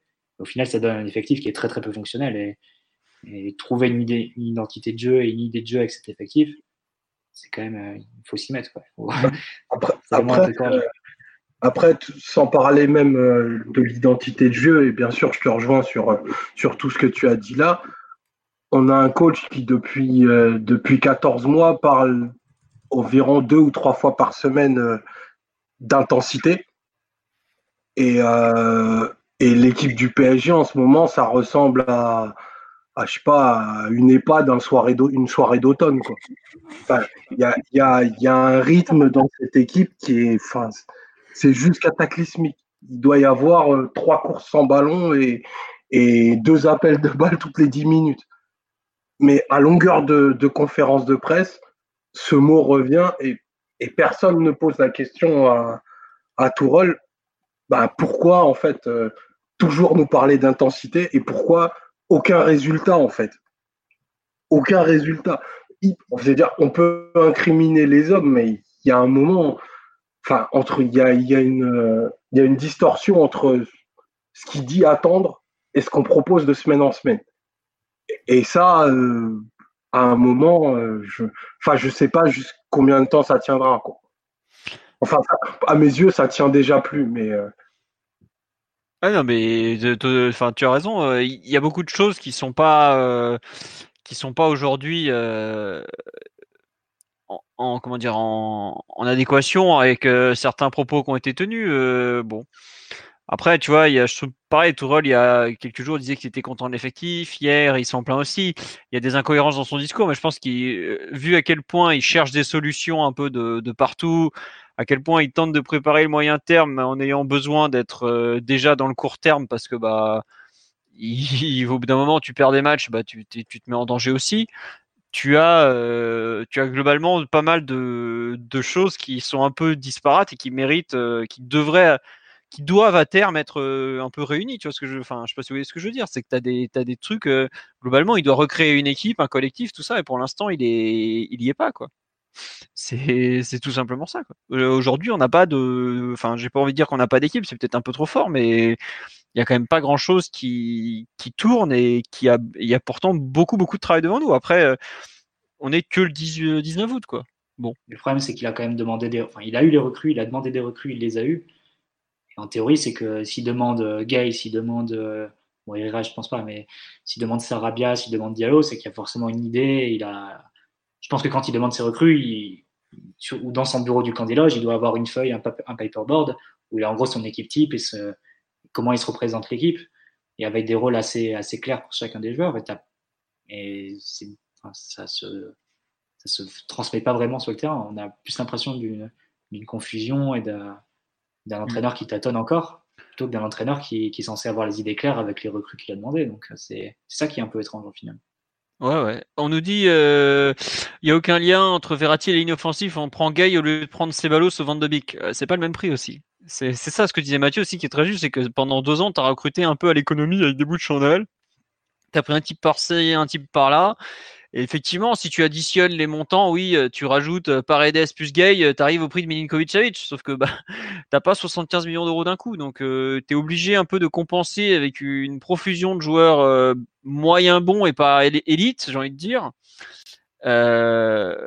bon, tu te retrouves un peu avec ça. Après, c'est aussi le choix que tu as fait. Quand tu mets tous tes yeux dans le même panier, euh, ouais, ouais, excusez-moi, j'ai vu un truc avec Marquezio, donc je vous dis, tout, quand tu mets tous tes œufs dans le même panier, comme l'a fait le PSG avec Neymar et Mbappé, tu es en difficulté euh, sur un peu tout le reste et tu te retrouves aussi en difficulté parce que bah, tu en as un des deux qui est pas là, alors que tu as quand même misé euh, beaucoup, probablement même trop avec le recul, sur, euh, sur comment dire, sur sur la façon de construire ton effectif. C'est, c'est pas totalement. Euh, tu es un peu bancal pour l'instant. quoi. Après, euh, ça peut, tu peux aussi trouver une formule qui marche. Euh, à moyen terme, c'est pas non plus définitif, je trouve. C'est, un peu, j'avoue que je, je, trouve que les conclusions du, du mois d'août sont, sont, vraiment fortes malgré tout. Si parce que juste le deuxième match, Philo, si c'était juste le deuxième match, je pense qu'on ne tiendrait pas le même discours. Mais le problème, c'est que ça s'inscrit quand même dans une logique qui est celle des, des six derniers mois. Si c'était juste, si on avait terminé la saison normalement, euh, entre guillemets, et que, que l'équipe perdait ce deuxième match, ben, peut-être qu'on ne serait pas, pas aussi alarmiste. Je pense pas que d'ailleurs qu'on était aussi alarmiste après la défaite à Monaco euh, en août 2016, par exemple.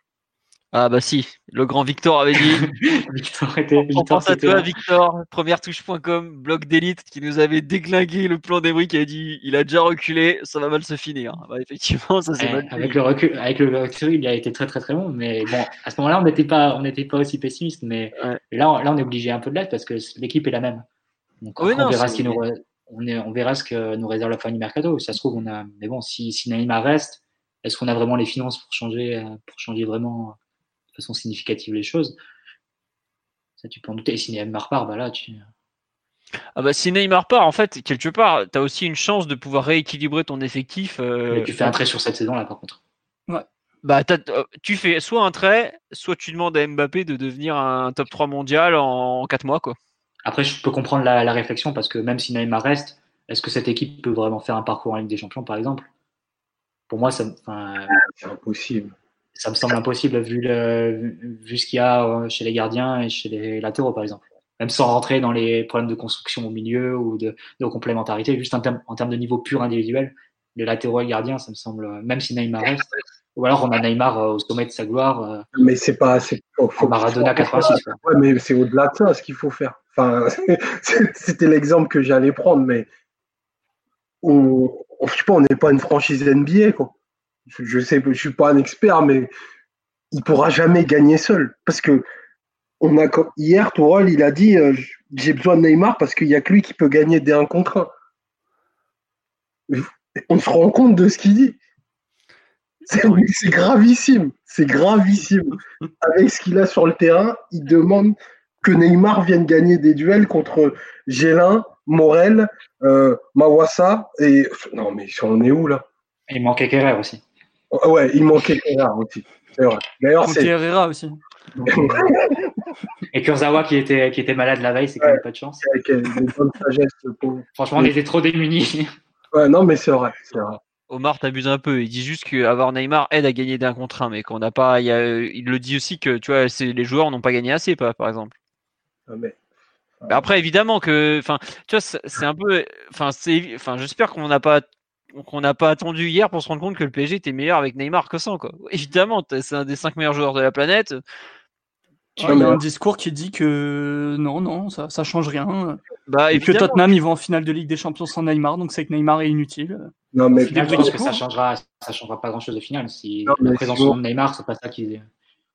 Bah, je pense que le PSG sera éliminé en Ligue des Champions euh, en quart maximum avec ou sans Neymar. Parce que c'est une compétition qui ne pardonne rien, mais il faut pas dire que le PSG avec et sans Neymar, c'est pareil. Ah non, personne ne dit, personne ne dit que c'est pareil.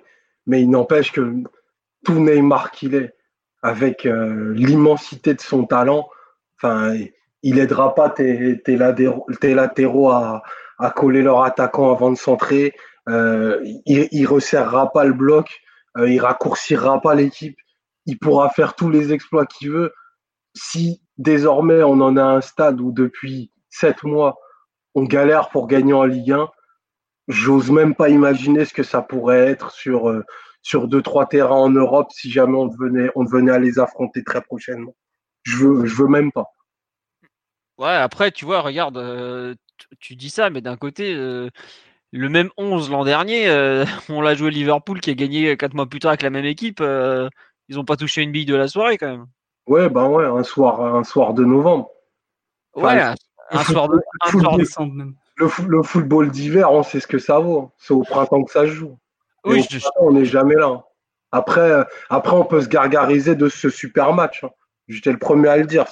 C'est très bien ce qu'on a fait contre Liverpool. Mais c'était euh, dans une bonne phase de l'équipe, je pense. Hein, entre, le match la meilleure phase de l'équipe, peut-être une moins bonne de Liverpool. Et aujourd'hui, euh, je préfère en être là où ils en sont eux que nous. Hein. Bah évidemment, évidemment, puisque leur effectif a été mieux construit et ce que ça a été mieux, ils ont, ils sont plus, plus de continuité, ils travaillent dans la sérénité.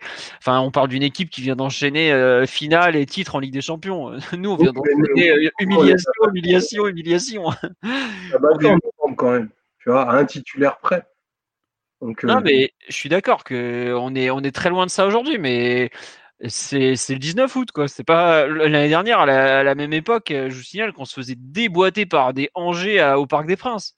Ouais, mais c'était un nouvel entraîneur qui venait de débarquer. L'effectif était euh, était composé de, de, beaucoup de jeunes. Le mercato était pas du tout avancé. Euh, je crois que le match face à Angers, on le jouait avec Di Maria piston gauche. Ouais, c'est ça. tu vois, c'était le match d'avant, on jouait avec Neymar numéro 9 aussi.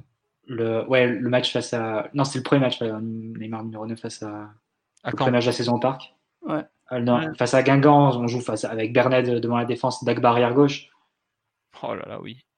Magnifique ça. c'était, c'était ce genre de. Je pense que le défi pour Tourelle en début de saison dernière, en théorie, était.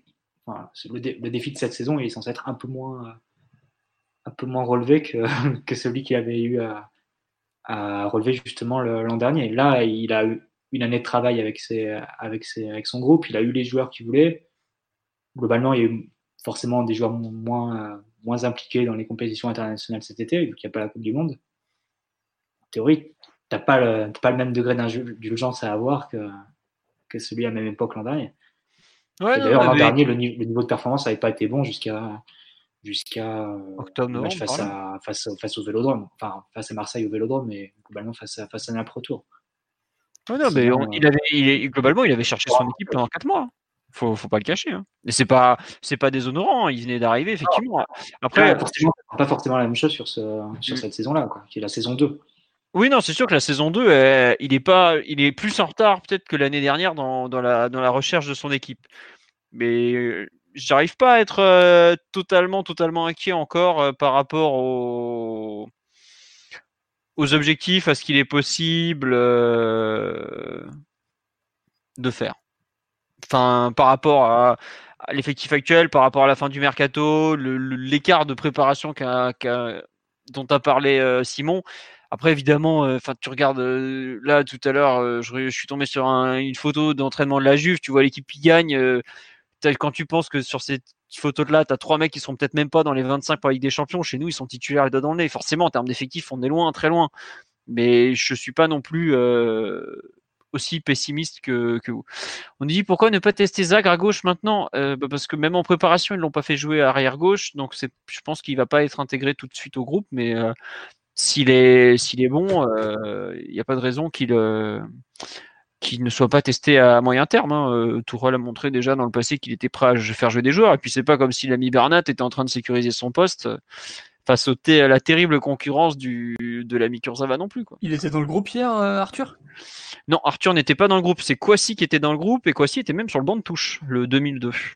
Que Diallo d'ailleurs a dit beaucoup de bien de lui en conférence de presse. Ça m'a surpris, je ne m'attendais pas à ce qu'il le cite. Euh, surtout pour un joueur qui n'est même pas sous contrat professionnel, c'est d'ailleurs un des enjeux euh, au niveau de la formation.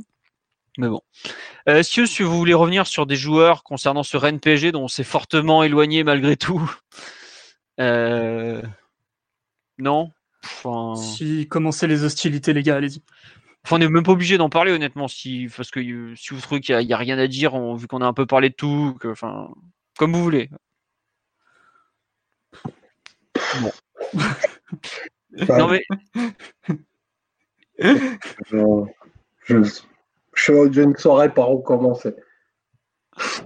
non mais c'est pour ça. Si, enfin, euh, On a déjà évoqué un peu des joueurs euh, ouais, on a on a évoqué Ouais. un peu tout. façon donc, indirecte, mais, mais euh, parce qu'on voulait en remettre une couche sur Draxler Aumonier. mais Ouais, voilà, mais- tu vois, en fait, c'est à ce moment-là. On est, euh, Omar, il a parlé d'EHPAD tout à l'heure, mais là, Mm. c'est c'est de l'acharnement thérapeutique, tu vois. Au bout d'un moment, euh, Lâchez On n'a pas parlé d'Alphonse encore. On l'a épargné. si tu veux, si tu veux déclencher les hostilités sur live, c'était c'était le bon moment pour le faire. Bah, écoute, Ouais. on va foutre le feu au live. C'est même pas Pourquoi n'arrête-t-il pas des tirs Alors voilà, le plus embêtant dans, dans cette affaire, c'est même pas ce que pensent les supporters, c'est même pas la déclaration de Tourelle euh, après match, c'est l'estime qu'ont qu'ont l'air d'avoir ses propres coéquipiers sur lui. C'est- Entre les réactions de la défense, le- les aventures de Verratti sur Instagram et tout ça, ça fait flipper. Hein. Moi, je vois pas comment. Enfin, c'est faut être costaud hein, pour être gardien dans ces conditions. Euh, et je pense pas que ça soit très, tenable. On l'a, souvent dit ces derniers, ces derniers, ces derniers mois, ces dernières années, que parce que souvent, euh, régulièrement, on avait des mésententes entre Thiago Silva et Areola. Là, tu sens.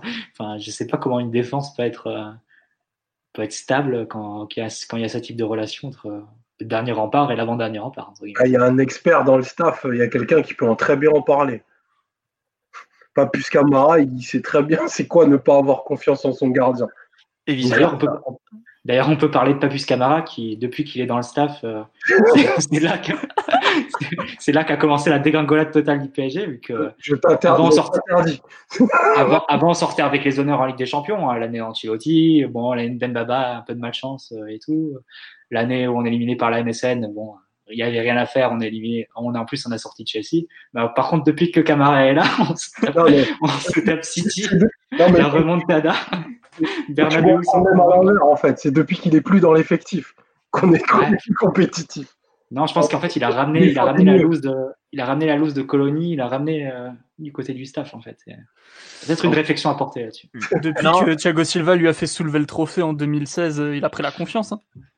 Et là, la coupe, elle est pour Papouste. non, mais plus, plus- sérieusement, pour revenir sur Areola, moi, ce qui me choque hier, c'est le sur le, le fameux deuxième but, parce que j'avoue que j'ai pas compris le premier pourquoi il était accusé. Bon, bon, bon, enfin, bon, c'est Non, pas moi grave. non plus, il peut pas faire grand chose vu euh, les erreurs défensives énormes devant lui. Euh, le deuxième, par contre, euh, pouah.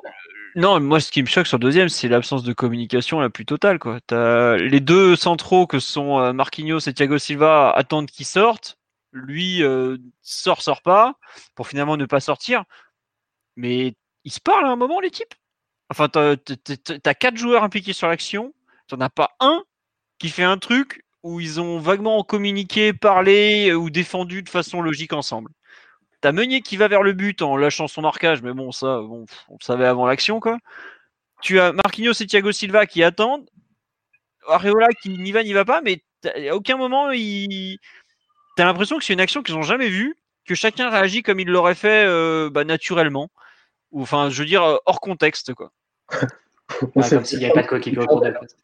Non, mais c'est. Enfin, Ouais, En plus, c'est un centre quand même euh, qui arrive, C'est- qui, est rentrant, qui est, qui est en qui, a- l'air, qui est, qui est accessible. lent. euh, qui, est, qui est pas très fort, qui arrive dans une zone où c'est quand même assez aisé pour. euh, Moi, avant, avant d'incriminer Areola sur cette action-là, je n'arrive pas à comprendre qu'à deux dans la zone, on puisse pas être à la retombée de ce ballon-là. Qu'il n'y a vraiment rien de très compliqué à, à lire. c'est Qui une est feuille morte. hein.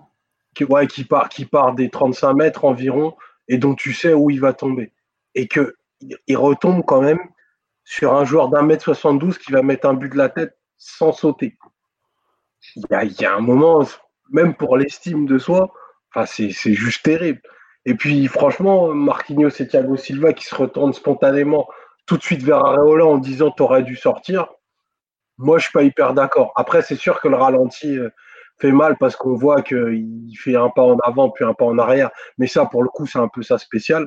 C'est ni la première fois euh, qu'il est amené Je pense à qu'il a, il a pris, il, a, il a pris un peu trop au pied de la lettre les mots de Leonardo. Il faut faire un peu en arrière. Et... il l'a appliqué lui-même. mais- et, là-dessus, euh, Marquinhos et Thiago Silva, en fait, ils jouent même pas le duel, quoi. Ils attendent et bon, après, Meunier, bon, enfin, les, buts ah, sont. C'est de l'art, hein. Meunier, il a 3 mètres du défenseur, tu vois, qui il fait le geste euh, du bus pour euh, prendre la balle de la tête comme si c'était possible qu'elle lui arrive jusqu'à lui. J'étais époustouflé. Je pense qu'on peut, faire amuser des erreurs défensives au PSG. Il y a, ah, il y a un moment où là, euh, franchement, on, c'est une telle collection de, de tout ce qu'il faut pas faire ou que, enfin, il y a vraiment, il y a vraiment des artistes. Hein. Juste sur Meunier, sur cette action-là, je me souviens d'un match, je crois face à Saint-Etienne, où c'est Dagba qui jouait arrière droit.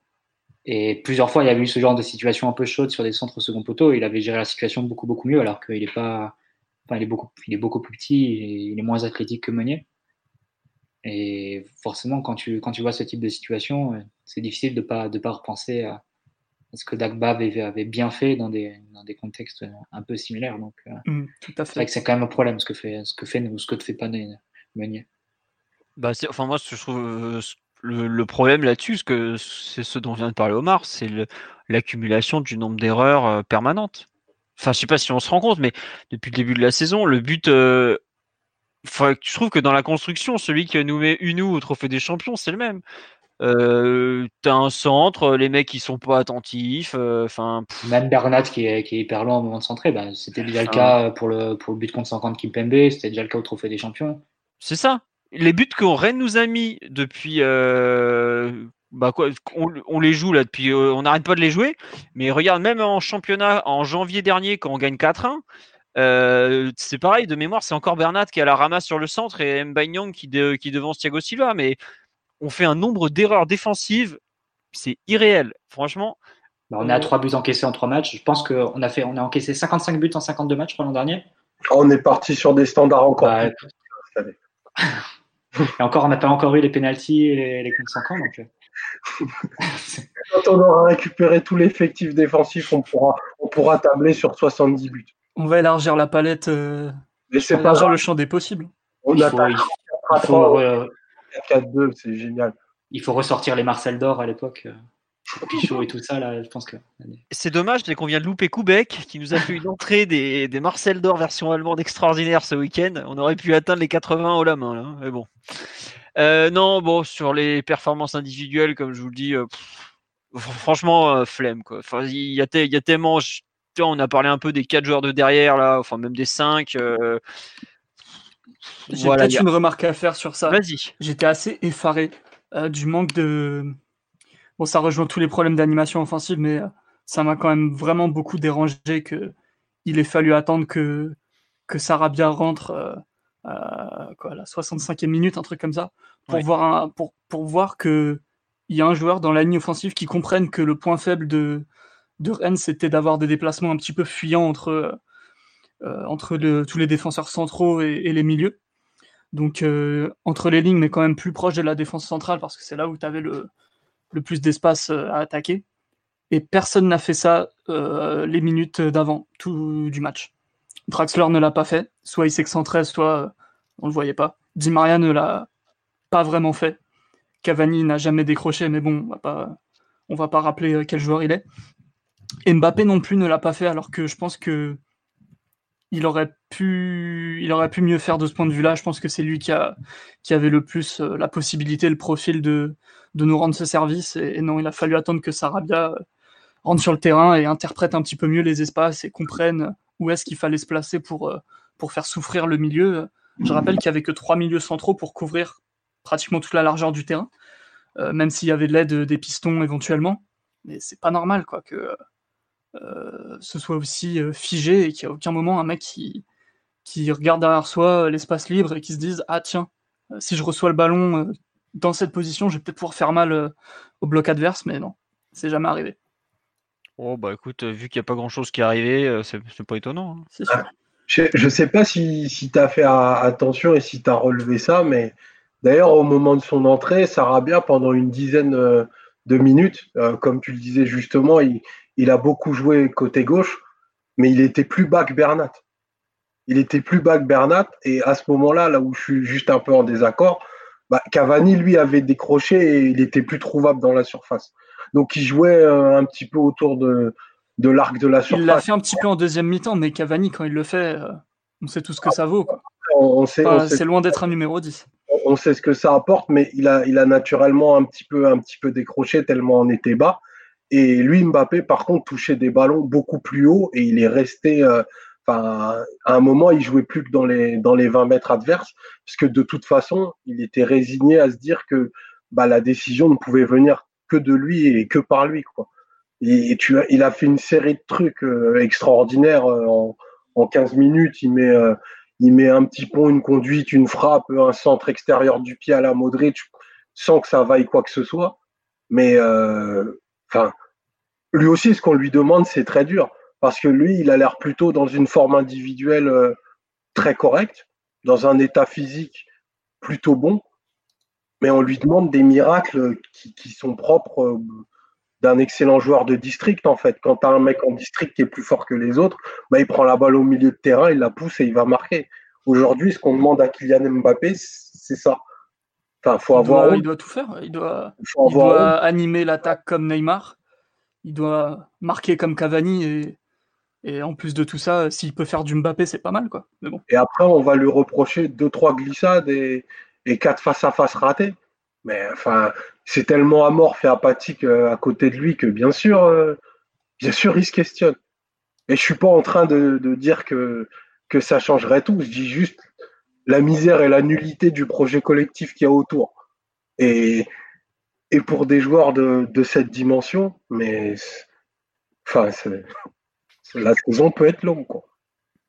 Ouais, ouais, ouais. La saison pourrait bien être longue. En parlant de trucs longs, on va quand même euh, basculer sur la Minainei. Euh, donc, nos amis catalans ont relancé la chose et visiblement une info qui a été confirmée par plusieurs sources, à savoir que le Barça va proposer au cours des prochaines heures ou jours, on ne sait pas trop, euh, une offre de prêt avec option d'achat. Alors il y avait un doute sur l'option d'achat, la façon dont elle serait euh, montée. Est-ce que ça serait obligatoire ou non? Les derniers échos venus de RMC qui citent l'entourage de Neymar disent que ce serait une option d'achat obligatoire. Ce qu'on ne sait pas, et côté catalan, ils avaient évoqué ça, la, la radio, la RAC, là, à savoir, euh, ce serait un prêt payant, donc, sur le modèle un peu Coutinho, sauf que le modèle Coutinho, l'option n'était pas obligatoire. Donc c'est pour ça qu'on, qu'on- c'est assez flou pour l'instant. Euh, il y aurait donc un prêt, euh, option d'achat obligatoire dont le montant n'a pas filtré. Le, le montant du prêt éventuellement payant ne serait pas non plus euh, connu, puisque bon voilà, on ne sait Alors pas le non Parisien parle d'une quarantaine de millions ce soir. Voilà, bah c'est un peu tout le cash, c'est tout le cash dispo qu'a le Barça quoi en gros. Oui, mais ce qui serait intéressant pour le PSG parce que ça correspond à la... au montant de l'amortissement de, de Neymar cette année. Donc, si c'est le cas, je sais pas, je pense pas honnêtement que le Barça a autant euh, mettre autant, mais Mhm. c'est assez rare un prêt avec un prêt payant avec une indemnité aussi forte. Mais si c'est le cas, ça pourrait peut-être arranger le PSG. Tout à fait. Donc, pour finir ensuite, euh, on ne connaît pas ensuite le montant de l'option d'achat euh, qui serait euh, donc obligatoire dans le prêt. Euh, bon. Qu'est-ce que vous pensez de cette situation, de cette résurgence? Tiens, Mathieu, toi qui as l'air de, qui est plus plutôt calé tout ce qui est maths, amortissement, tout ça, est-ce que tu peux expliquer l'intérêt pour le PSG de, de ce prêt, s'il te plaît? Bah, on peut dire juste les conditions pour lesquelles un prêt serait intéressant de, Ouais, de Neymar pour le. PSG. Donc Neymar, euh, le coût de Neymar à chaque année au PSG, c'est entre à peu près 45 millions d'a- d'amortissement chaque année. C'est vu que c'est 222 millions d'euros sur 5 ans, donc 222 divisé par 5, ça fait 44 et quelques. Hmm. Donc il faudrait que le, le prêt soit payant, donc une indemnité qui soit autour de 45, et qu'il y ait une option d'achat, donc qui serait sur l'exercice suivant. Euh, bon, vu qu'il aura fait trois saisons, il sera amorti au, au 3 5 Grosso modo, il faudrait que l'option d'achat soit supérieure à 90 millions d'euros. Pour que Paris se retrouve vraiment sur le plan économique dans ses frais et ne et n'ait plus à, à payer rien du tout pour Neymar. Évidemment, il faudrait que le salaire soit pris en, en charge par, par le Barça entièrement. Donc voilà à peu près les conditions pour lesquelles, euh, pour lesquelles Oui. un prêt payant avec obligation d'achat, évidemment, Alors, serait, euh, serait intéressant ou, ou du moins le PSG ne perdrait pas d'argent dessus. il y a un truc aussi, c'est que est-ce que le Barça est en mesure de payer les... le salaire de Neymar intégral Parce que s'il part à l'étranger, si je me trompe pas, c'est quand même toujours son contrat de travail parisien qui s'applique et il faut qu'ils soient en mesure de débourser les 37 millions. Je ne sais jamais si c'est du net ou du brut, mais bon, la somme est hors norme. Quoi. Oui, voilà, c'est un peu tout le, toute la difficulté de l'équation, sachant que le Barça, on dit qu'ils ont, ils ont viré Coutinho, mais ils n'ont pas fait tant de place que ça. Parce que Coutinho, c'est un amortissement. Bon, ok, ils, ils, économisent le salaire, mais Coutinho, ça devait être un amortissement qui doit être de entre 20 et 30 millions à peu près. Euh, on ne connaît pas vraiment le prix d'achat exact de Coutinho, mm. avec les bonus et tout ça. Mais grosso modo, ça devait être entre 20 et 30 millions par an, et le Barça récupère que 8,5 du Bayern dans cette affaire. Donc au final, Coutinho, il continue, euh, il continue de peser sur leur compte même cette année. Donc euh, pour une part de, pour une part non négligeable. Donc, après, ça dépend. Il faudra, faudra, vraiment voir les termes exacts de, de l'offre de prêt du Barça. Est-ce que quelle est l'indemnité de prêt, quelle est la prise en charge du salaire et quelle est est les conditions, on va dire, de l'option d'achat? Est-ce qu'elle est automatique? Est-ce qu'elle est soumise à une condition bidon Ou est-ce qu'elle n'est pas du tout euh, C'est juste une option? Moi, j'ai une question par rapport à ce que tu disais sur le, contrat de travail et, sa prise en compte. Est-ce que ça pourrait pas se faire sous, la forme en fait ben, qu'on peut connaître, qui est celle d'un contrat d'expat, qui fait qu'en fait ben, ils sont exonérés des, des, charges, des charges fiscales pendant, pendant un an, enfin, enfin du, pendant la durée du prêt bah, le, truc, c'est que. mais, euh, en fait, quand tu es, prêté, euh, techniquement. L'ancien contrat qui s'applique, il Exactement. C'est pour ça que, par exemple, le Barça, dans les, dans, ils ont prêté Coutinho, mais ils ont insisté pour que l'intégralité du, du, salaire de Coutinho soit payée par le, par le Bayern.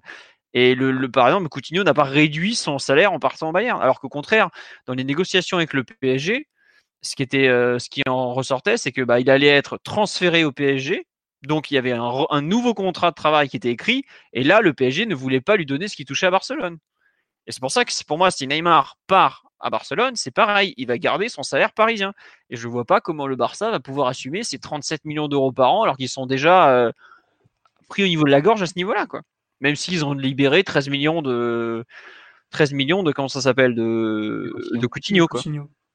Donc c'est pour ça qu'il y a dans cette histoire, il y a il y a effectivement beaucoup de contacts qui rentrent en jeu il y a beaucoup de d'argent en jeu, évidemment, puisqu'on parle de sommes énormes. Euh, enfin, Mathieu parle d'un prêt de 40 millions d'euros, c'est ça, c'est jamais vu. Hein, c'est unique au monde un truc pareil, quoi. Et après, tu as le salaire du joueur à assumer. On n'a jamais vu un salaire, un joueur avec un salaire pareil être prêté. C'est en termes de risque, c'est énorme aussi que parce que bah tu sais, enfin si le prêt, si l'option d'achat est obligatoire, c'est pas un prêt en gros, c'est un transfert déguisé. Donc là, les deux, le PSG, il trouve son compte dans le sens où bah, il, touchera l'argent plus tard, mais il est sûr de toucher l'argent. Il faudra voir après comment l'UFA a requalifié le deal, parce qu'il nous l'avait refusé euh, dans le cas de, Mbappé. Donc, euh, est-ce qu'il se pencherait dessus pour faire payer le Barça directement? Là, ça, par contre, ça la mettrait vraiment dans le rouge. Oui, et puis surtout, après, il faut voir aussi l'option d'achat, elle est obligatoire, mais à quelle date? Est-ce que c'est à payer avant le 30 juin? Donc, dans ce cas-là, c'est sur la saison en cours et ça ne les arrange eux pas du tout, puisqu'ils ont pas l'intérêt à faire ça à ce moment-là. Dans ce cas-là, ça, ça sert à rien. Autant mm. tenter faire directement euh, le, le transfert. Après, si c'est un peu plus tard, si c'est par exemple au 15 juillet de l'année d'après, Là, juillet, tout simplement. Oui, oui, au 1er juillet même. Mais bon, je, prends un peu de marge au cas où mm. ils ont besoin de vendre des mecs avant. Enfin bref, ça c'est leur tambouille. Euh, là, par contre, tu peux envisager euh, effectivement la chose si ça arrange le PSG. Mais est-ce que le PSG a envie d'accepter entre guillemets ce départ aux conditions du Barça? Là, après, tu as une question de politique, d'image. D'image. C'est clair. après, sur le plan économique, il y a peut-être une façon de t'y retrouver. Mais après, sur le plan d'image, dire que tu prêtes Neymar au Barça, enfin, c'est, c'est très compliqué à justifier parce que forcément, quand tu, devant tous les supporters, tu vas pas leur expliquer, bah écoutez, le prêt, si, si, ça couvre, je jure, ça couvre l'amortissement et tout ça. Non, tout, le monde, tout ce que, tout ce qu'on retiendra, c'est qu'on a prêté le, on a fait une faveur au Barça. On, a prêté le joueur le plus cher de l'histoire. Ouais, et qu'on le fait à leurs conditions, alors qu'au départ, on voulait, euh, je sais pas, 250 cash. Tiens, euh, on, juste, je me permets de te couper, il y a aussi un truc, effectivement, oui, le fisc espagnol réclamait euh, visiblement, je crois, plus c'était 25 ou 35 millions d'euros à Neymar. Mais visiblement, ça lui fait pas peur, il est prêt à y aller. Hein, enfin... Puis pareil, il y avait des procès en cours, mais on va oublier tout ça, visiblement, bref. Euh, non, non, donc voilà un peu où on en est en termes d'argent. Simon ou l'ami Omar, votre ressenti justement sur cette idée de prêt hors compta et hors tout ça? Je suis loin d'être un expert, mmh. mais ça a l'air bien compliqué tout ça. Et compliqué à réaliser, hein, pas compliqué à comprendre, quoique. Euh, je continue de croire que Neymar sera parisien euh, à la fin du mercato. Euh, le PSG voulait certaines choses, euh, voulait du cash, il voulait certains joueurs que le Barça n'était pas prêt à nous céder. Euh, le Real Madrid, on n'en parle plus trop depuis 48 heures, je ne sais pas trop euh, si le dossier pourrait s'orienter un peu de ce côté-là, on verra bien. toujours est-il que je vois pas le Barça convaincre qui que ce soit en faisant une magouille de transfert déguisé avec un prêt ou, ou dans un truc qui n'arrangerait un petit peu que, sauf si le PSG est vraiment pratiquement prêt à tout pour euh, se débarrasser de lui, enfin tout dans la limite du raisonnable. Vu comment Leonardo euh, s'est montré assez ferme euh, la semaine dernière sur les premières propositions. Ah bah il l'a dit à Bidal, hein, ton 20 balles, j'en veux pas. Hein. Ouais, clairement. Puis, enfin, Leonardo par rapport à Eric Abidal dans le monde du foot, voilà quoi. Mais après, Leonardo, il prend ses ordres d'actionnaire. Hein. Si l'actionnaire veut vendre, ah, complètement. Mais après, c'est Leonardo qui doit se démerder pour trouver la meilleure solution possible. Mais... voilà, mais je pense pas qu'il soit laissé faire du tout. Mm. Même si on a fait euh, pas mal de blagues très drôles sur Twitter. Leonardo, c'est pas, c'est pas démonté euh, du tout. Je, je continue de croire qu'il se démontera pas. Et euh, non, je pense pas que, que Neymar parte au Barça dans les jours qui viennent. à la limite, si le Real Madrid vient, fait all-in, trouve une ressource de, de, de, de n'importe où, peut-être. J'en sais vraiment rien, mais non. C'est Keda, c'est Kedara toujours. D'accord. Euh, Omar, toi qui depuis le début, si je ne me trompe pas, a toujours prôné le allez euh, qu'on le vire et enfin pas qu'on le vire, mais qu'on le qu'on le libère et qu'on passe à autre chose. T'en es où actuellement de ta position? Ah bah, en, bon assassin du football, je n'ai pas changé d'avis. L'option du prêt avec euh, une option obligatoire, c'était la première option que que je pensais que l'on prendrait. Je n'ai pas changé d'avis sur, sur la volonté du club de, de s'en séparer et sur la volonté de Neymar de partir. Ah, lui, il veut toujours partir. Hein. Clairement. Euh, juste, que c'est encore plus grave euh, le, le, 19 août de ne pas avoir réglé ça, surtout quand tu vois ce qu'on produit. Mais euh, c'est pas, c'est pas les, les 15 lignes de Leonardo sur RMC ou ou deux, trois insights d'un rendez-vous de, de, Leonardo avec Abidal qui, qui infléchissent les positions et du joueur euh, et du club, à mon sens. Donc, euh, je pense qu'on travaille toujours à une solution pour, euh, pour se séparer de Neymar. Et ça va dans les deux sens. Ok. Et pour toi, le fait qu'on soit le 19 août et que il soit toujours à, Paris, tu ne considères pas que c'est sur ces entre guillemets quelque part c'est déjà trop tard? Bah, euh, non, je, pense que surtout ça va donner une occasion de plus à Tourol de, de pleurer et d'être encore plus mécontent. Mais euh, il ne pouvait en être autrement, ça pouvait pas se régler, euh, se régler rapidement tant les positions des, des deux clubs semblaient éloignées. Aujourd'hui, peut-être qu'on va trouver la, la moins mauvaise pour nous et peut-être la moins mauvaise euh, pour Neymar. Après, je suis, je suis d'accord que avec ce que dit Mathieu, c'est un camouflet terrible. Hein. mais euh, c'est difficile que cette histoire se finisse bien de toute façon.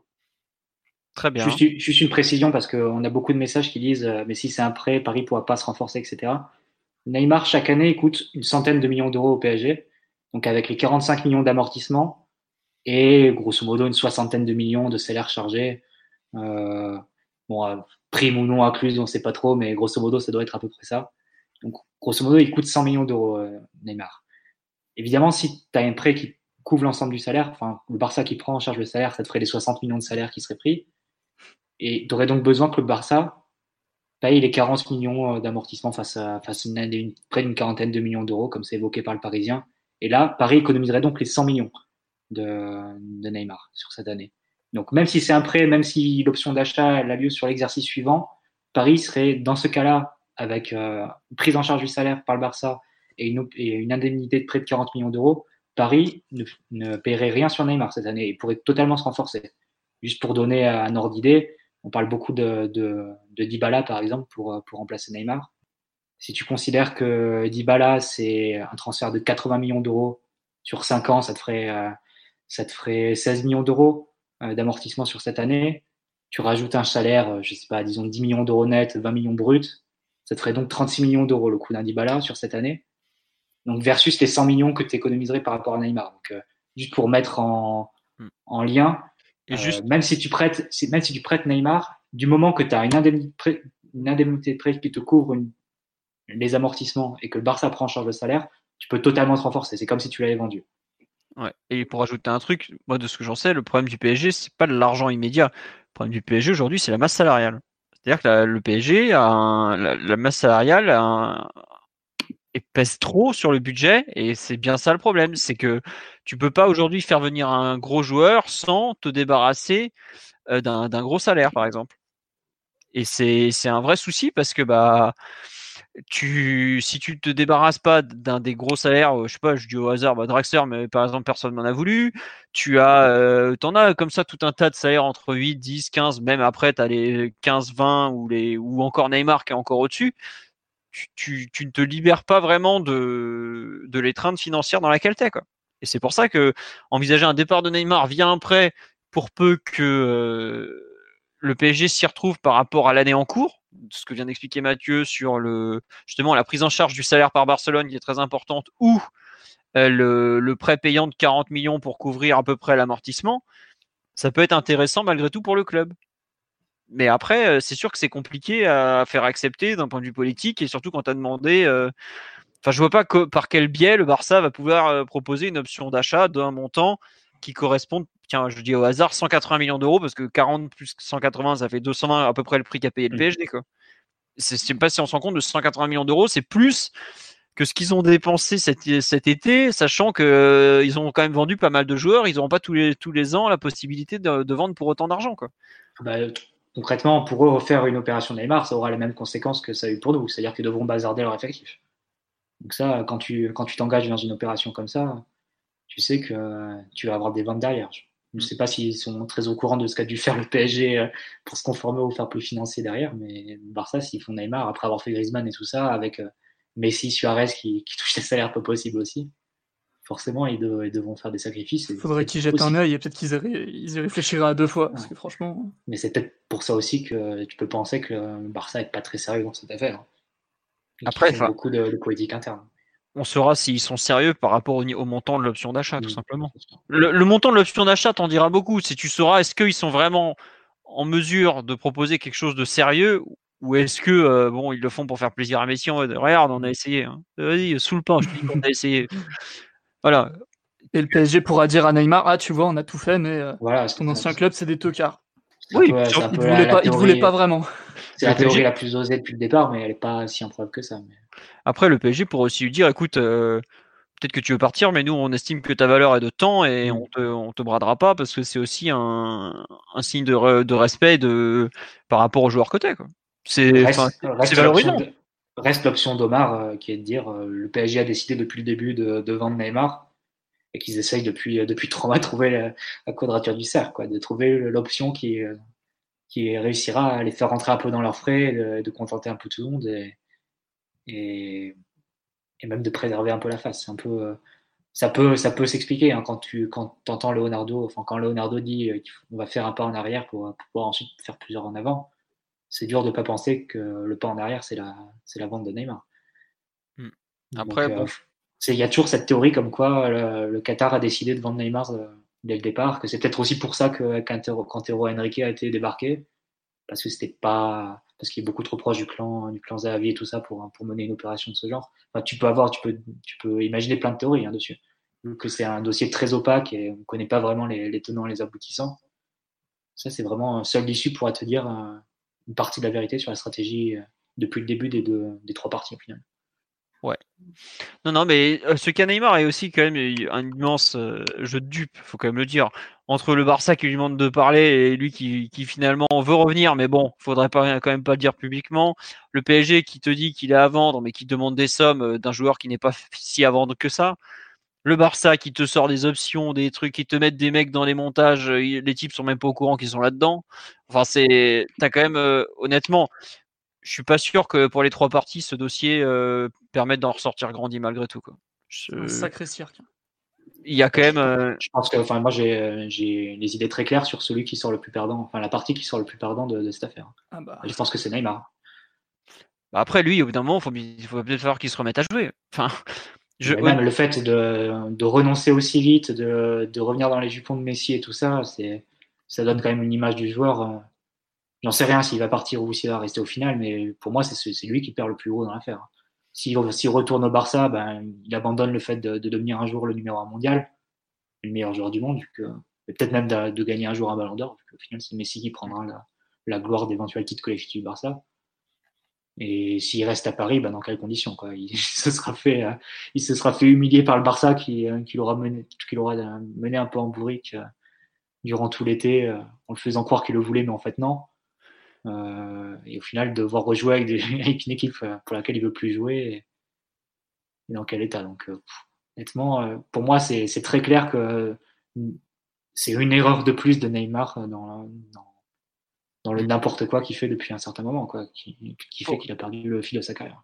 Pour vous donner une idée du n'importe quoi de son année 2019, son dernier match officiel, c'était à Angers, c'était il y a 4 mois et une semaine. C'était le 11 mai dernier. Et sur l'année 2019, il a joué. Aussi. Le Qatar. Oui, mais je, parle de match complet. Il a joué 5 minutes contre le Qatar. Ah, ok, oui, pardon. Euh, oui, il joue le 5 juin contre le Qatar. Son, son année 2019, il a joué trois matchs en janvier. Quatre matchs, pardon. Euh, non, non, trois matchs en janvier. C'est neuf en tout sur la deuxième partie de saison avec le PSG. Et ensuite, il en joue euh, trois en avril, en comptant la finale. Et il en joue deux au mois de mai. Voilà son année 2019. Mais mon gars, au bout d'un moment, faut qu'il se remette à jouer. Quoi. Enfin, c'est gentil par les transferts, tout ça, mais t'es un joueur de foot, faut que tu joues. Hein. Faut, faut arrêter les, les. Enfin, c'est épuisant, quoi. On nous dit, ouais, oui, c'est Médor a évoqué le, il a évoqué le fait d'être vouloir être échangé, ouais, c'est ça. Mais bon. Euh, est-ce que vous voulez rajouter quelque chose sur ce dossier Neymar qui honnêtement nous fatigue? Enfin, il y a aucun, il y a aucun plaisir en, enfin, je sais pas pour vous, mais moi personnellement, ça m'épuise et j'attends qu'une chose, c'est que ça soit terminé.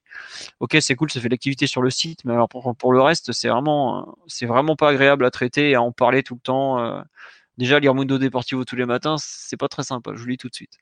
Bref, euh, est-ce que vous voulez en parler de, Neymar? Vous avez quelque chose à rajouter ou on passe un peu, on fait le tour un peu des pistes qui sont ressorties ces derniers jours?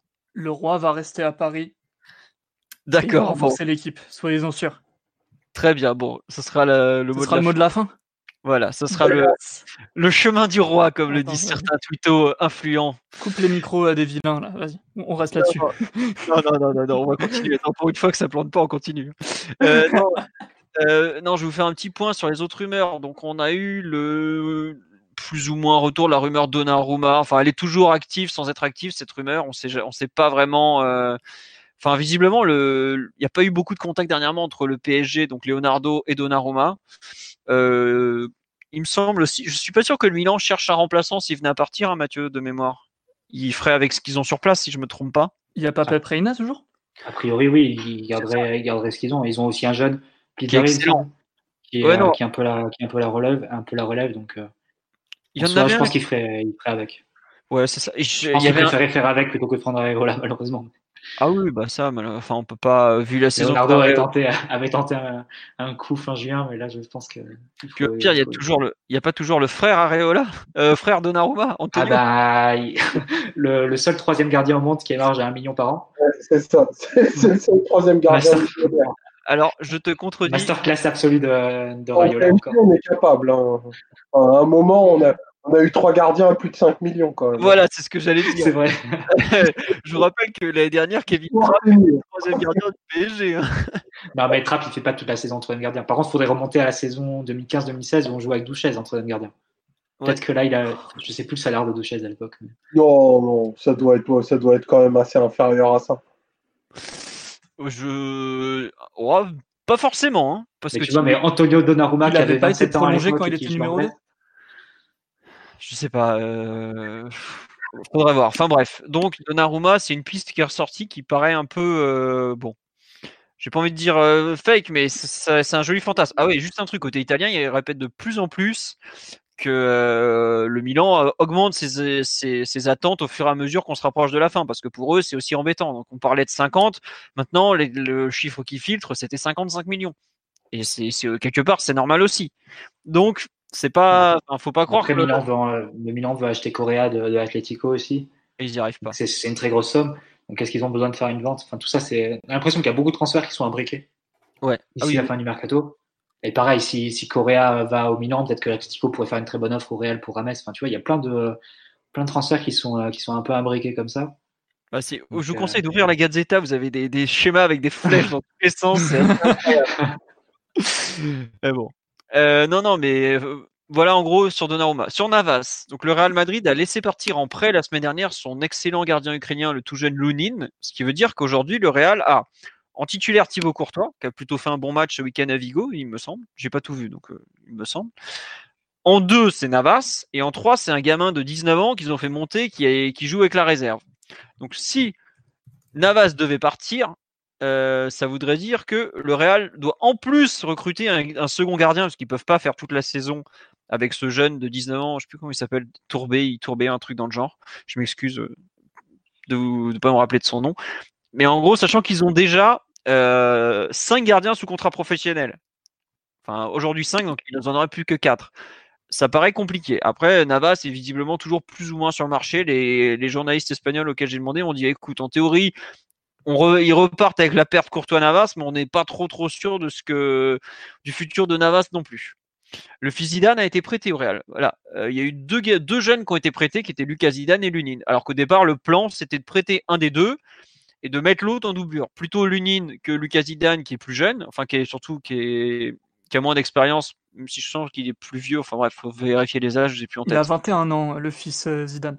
Ouais, c'est un 98, parce qu'il est de la génération qui gagne l'Euro Espoir en 2015 avec euh, Iconé, Georgen, Hudson et tout ça. Ouais. Voilà, donc le cas Navas c'est assez assez flou, même si techniquement, visiblement, il serait toujours plus ou moins sur le marché. Ensuite, on a euh, la fameuse rumeur d'Ibala qui est ressortie hier, mais alors il faut que je vous fasse un point parce que c'est irréel ce qui s'est passé. En gros, la Sport Mediaset, qui est une source qu'on dira euh, discutable en Italie. Non, c'est de la grosse merde, c'est eux qui avaient annoncé. Juste le mois, de, le mois de juin le mois de mai, ils annoncent un contact entre Conte et Al Khalifi pour remplacer Tourelle, et juste après que Allegri va aller au PSG et que Conte ira à la Juve.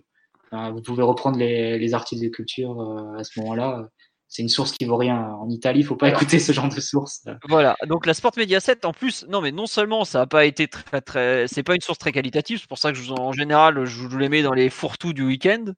C'est exactement ce qui s'est passé. Et en plus, il disait que si Dybala venait à Paris, c'était en gros, il y avait un rendez-vous entre ses agents et Leonardo qui aurait été pour aujourd'hui ou demain. Je, crois que c'était mardi. Mais que après, il fallait encore trouver un accord entre les deux clubs. Il fallait avant tout que Neymar soit vendu et il, ne passait que très très brièvement sur le plus gros problème du Kadibala, qui est son histoire de droit à l'image. C'est ce qui notamment ce qui a fait capoter son transfert à Tottenham, puisque en gros Dybala ne possède pas ses droits à l'image. Ça appartient à une, société basée à Malte. Autant vous dire qu'elle est bien bien opaque et qui euh, donc le club qui voudra acheter Dybala, s'il veut récupérer les droits à l'image au passage, et c'est souvent ce que font les clubs, il doit aussi indemniser cette fameuse société. Donc, euh, quand je lis après le Daily Mail, qui évidemment nous a fait son grand classique du je pique l'info des Italiens, je change un détail, mais je ne les cite surtout pas. Autant vous dire que Dybala est encore aujourd'hui très très loin de Paris. Et alors il y a eu cette histoire de prêt avec option d'achat. Euh... C'est une journaliste qui s'appelle Claudia Garcia, qui, est portugaise et qui travaille en Italie, il me semble qu'il a sorti. Ouais. Et ça, après, ça a été repris par El Chiringuito. Euh, en Espagne, euh, journaliste Espagne, journaliste José Alvarez c'est marrant parce qu'il a envoyé à Paris euh, en mode possible le, transfert de, Neymar. C'est lui qui avait annoncé que Neymar était très proche du Real il y a, deux semaines. Et voilà. Enfin, grosso modo, euh, c'est que des sources euh, très très moyennes, très moyennes qui, reprennent pour le moment. Et de toute façon, le dossier Guy-Bala, je pense qu'il ne faut pas être. Ouais. Non, par contre, pour comprendre que c'est très Neymar.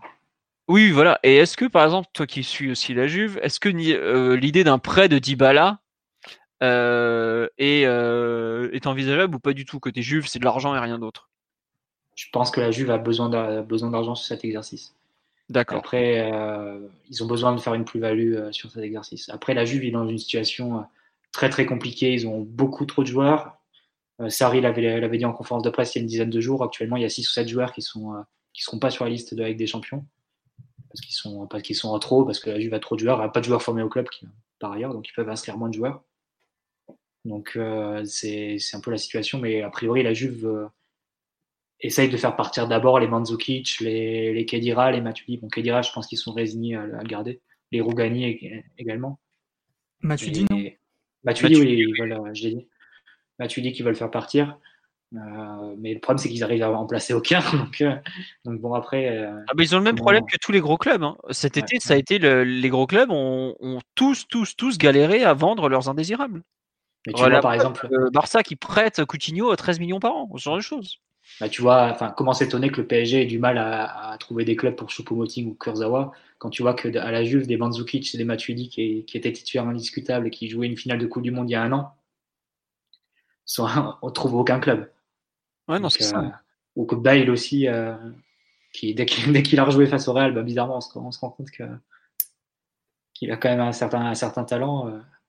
Pareil, il a trouvé aucun club, même en Angleterre.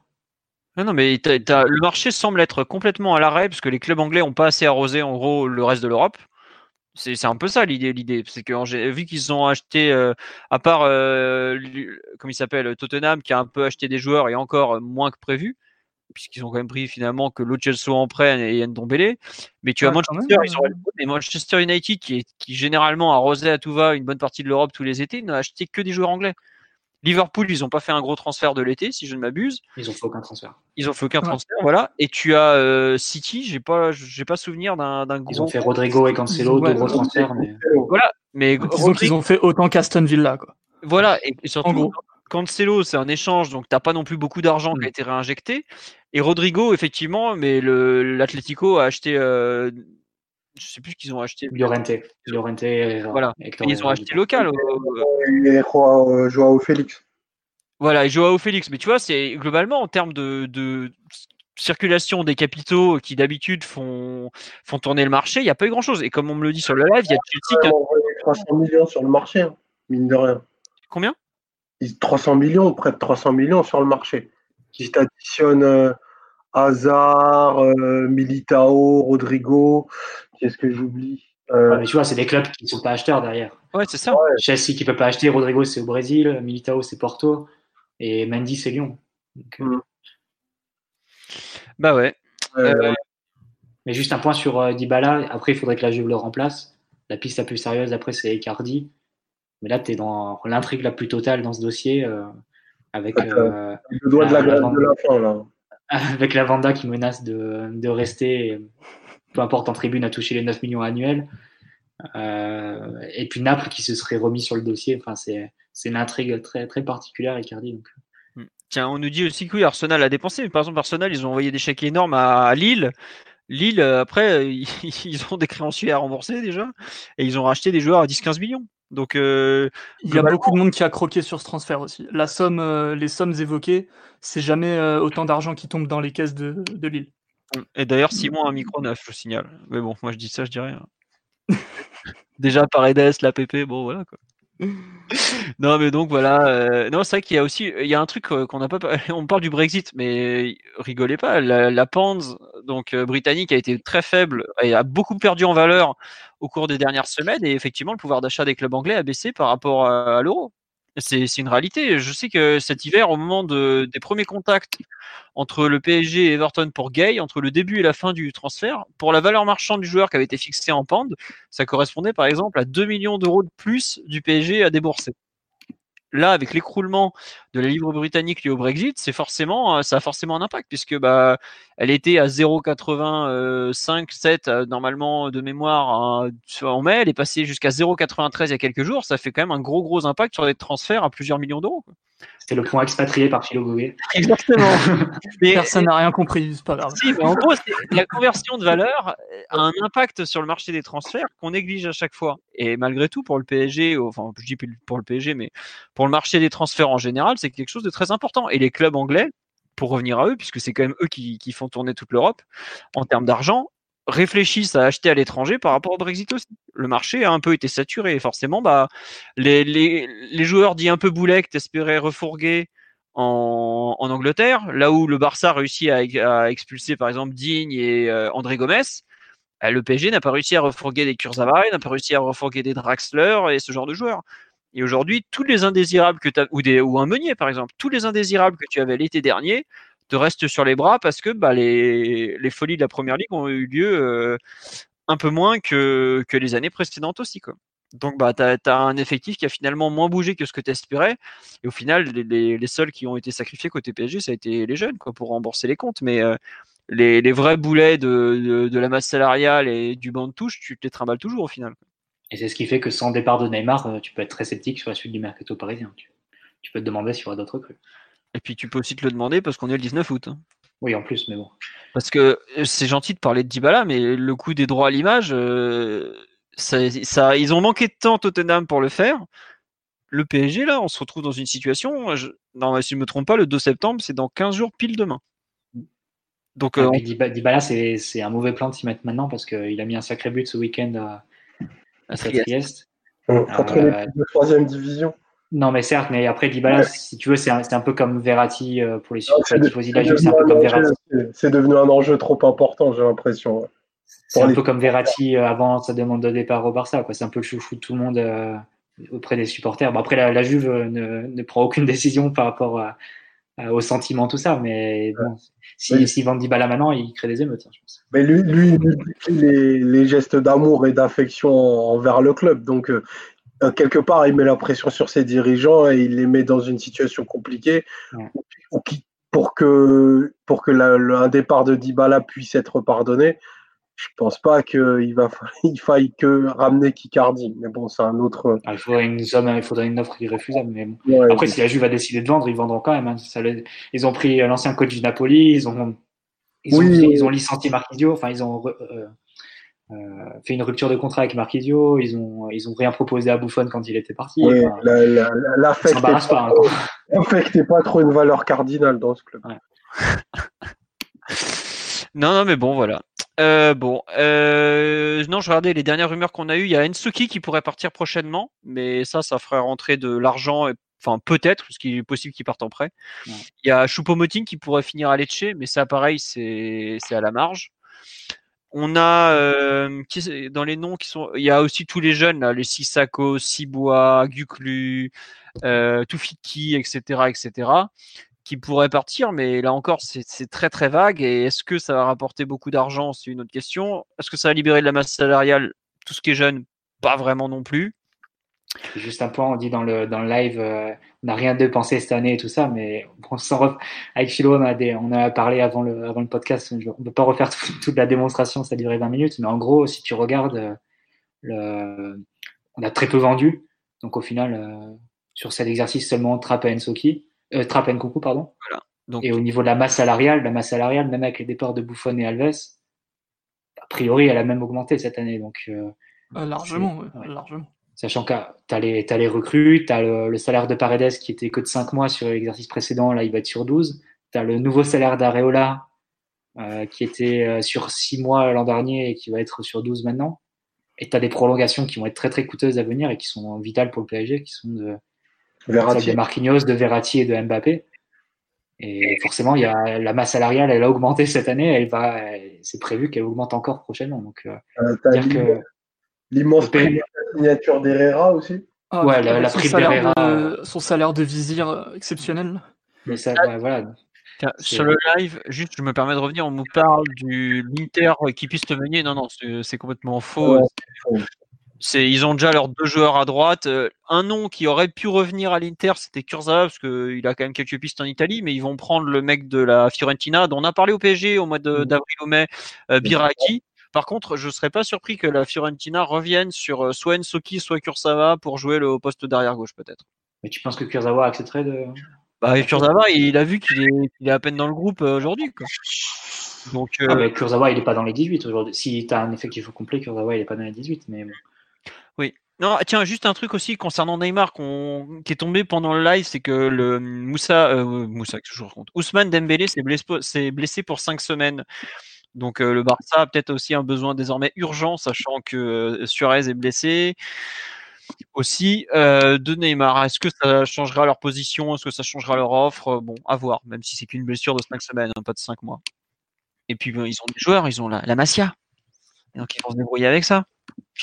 Euh, non, sinon, concernant les pistes, il y a eu aussi au poste d'arrière droit, il y aurait soi-disant toujours des recherches, mais bah, euh, la piste Atal a été mise de côté par, euh, je crois que c'était le Parisien qui disait que c'était trop cher. Effectivement, à peu près tous les clubs qui se pointent à Nice ont, pu constater à quel point l'OGC Nice, logiquement, évaluait son joueur de façon importante. Mais bon, il y a peu de chances qu'ils bougent avant la fin du mercato, surtout que Nice a l'air décidé à se renforcer et pas à brader tout le monde. Donc, autant dire Ah, puis ils ont l'air d'avoir de, de vrais moyens, Nice en plus. bah, ils font oui, des Dolberg à 20 millions et tout ça. hein, oui, oui, après, euh, ça fait un moment qu'ils vendent, qu'ils vendent, qu'ils vendent et qu'ils n'ont pas acheté grand-chose. Nice, faut pas l'oublier. hein. Ils ont ces dernières années, ils ont beaucoup, beaucoup vendu. Heureusement qu'au bout d'un moment, ils réinjectent un peu d'argent euh, pour pour se renforcer parce que tu regardes les compositions de l'OGC Nice en attaque. euh, oh là là, qu'on est quand même à 3 points de cette équipe. hein. ouais, ouais, Heureusement forcément. que Vira n'a pas les mêmes excuses. Non, je plaisante. Après, il y en a qui sont bien payés euh, en termes d'expected goals et tout ça pour l'instant. Donc bon, on va pas, on, on va attendre un peu. Hmm, on va attendre un petit peu. Ils font des passes en profondeur, eux, au moins. Ah, Comme ça, moi. Ah, Coupe le micro, euh, Philo, coupe le micro. Non, mais c'est bon, on va arrêter là. On, nous, on va juste finir par euh, le meilleur, le meilleur dossier du PSG, des nouvelles de Ressé. Alors, il va bien, mais il n'était pas toujours pas dans le groupe cette semaine et il y a absolument zéro, zéro rumeur le concernant. Quoi. Donc, on verra la semaine, l'année, la semaine dernière. L'année dernière, ça avait bougé le 31 août. Il avait failli rejoindre euh, Kita à Nantes. Bon, ça ne s'est pas fait. On verra ce qu'il en est, mais lui, pareil, euh, pour- il n'y a pas grand-chose qui, qui sort. Est-ce qu'on Oh, a- parle Il y a Peut-être une équipe de foot corpo qui a besoin d'un d'un attaquant qui va vite. euh. Si vous je Faites-le vous prêter. Non, mais au niveau corpo, ça le fait quand même. Un peu de respect. Ouais, ouais, donc voilà. Euh, on parle des féminines, j'avoue que j'ai rien suivi. Et pareil, les U- les U19 ont joué ce week-end. Si, j'ai vu une photo, elles avaient une un médaille autour du cou. Ouais, Ça, ça elles ont- bien. ça. Elles ont gagné un titre en dominant le- la Juve, Oui, 4-0 en finale. bravo à elle, bravo. Vraiment, toutes mes Bravo félicitations. mesdemoiselles, toutes nos félicitations, mesdames. même. Bisous. à elle. Les bisous à elle, euh, dirait Simon qui est célibataire. Et donc, Et qui est misogyne aussi. euh, tout à fait. Bon, Ouais, on ne dira pas. Sur ce, on va vous laisser. On espère que ça vous a plu. Euh, on vous souhaite une bonne soirée à tous. Je m'excuse pour les problèmes techniques du début de, de podcast. Je pense que je ferai des La suite valait le coup. La suite valait le coup. La suite valait le coup. effectivement. Mais ça a été par rapport à la semaine dernière. C'était cool. hein. C'était. Il n'y a pas eu de, Franchement soft. Franchement soft. il y a Ouais. a pas eu de you ni autre. Euh, voilà. Allez. À bientôt et encore merci pour votre euh, fidélité toutes les semaines à nous écouter raconter des, des bêtises, mais un peu d'analyse au passage quand même. Au revoir à tous, merci, ciao ciao. Hey, it's Danny Pellegrino from Everything Iconic. Ready to upgrade your style game without blowing your budget? Check out Quince. They've got all the good stuff shirts and polos, activewear, and fine leather goods, all at 50 to 80% less than other high end brands. And the best part? They're all about safe, ethical, and responsible manufacturing. Get that luxury vibe without the luxury price tag. Hit up quince.com slash upgrade for free shipping and 365 day returns on your next order. That's quince.com slash upgrade.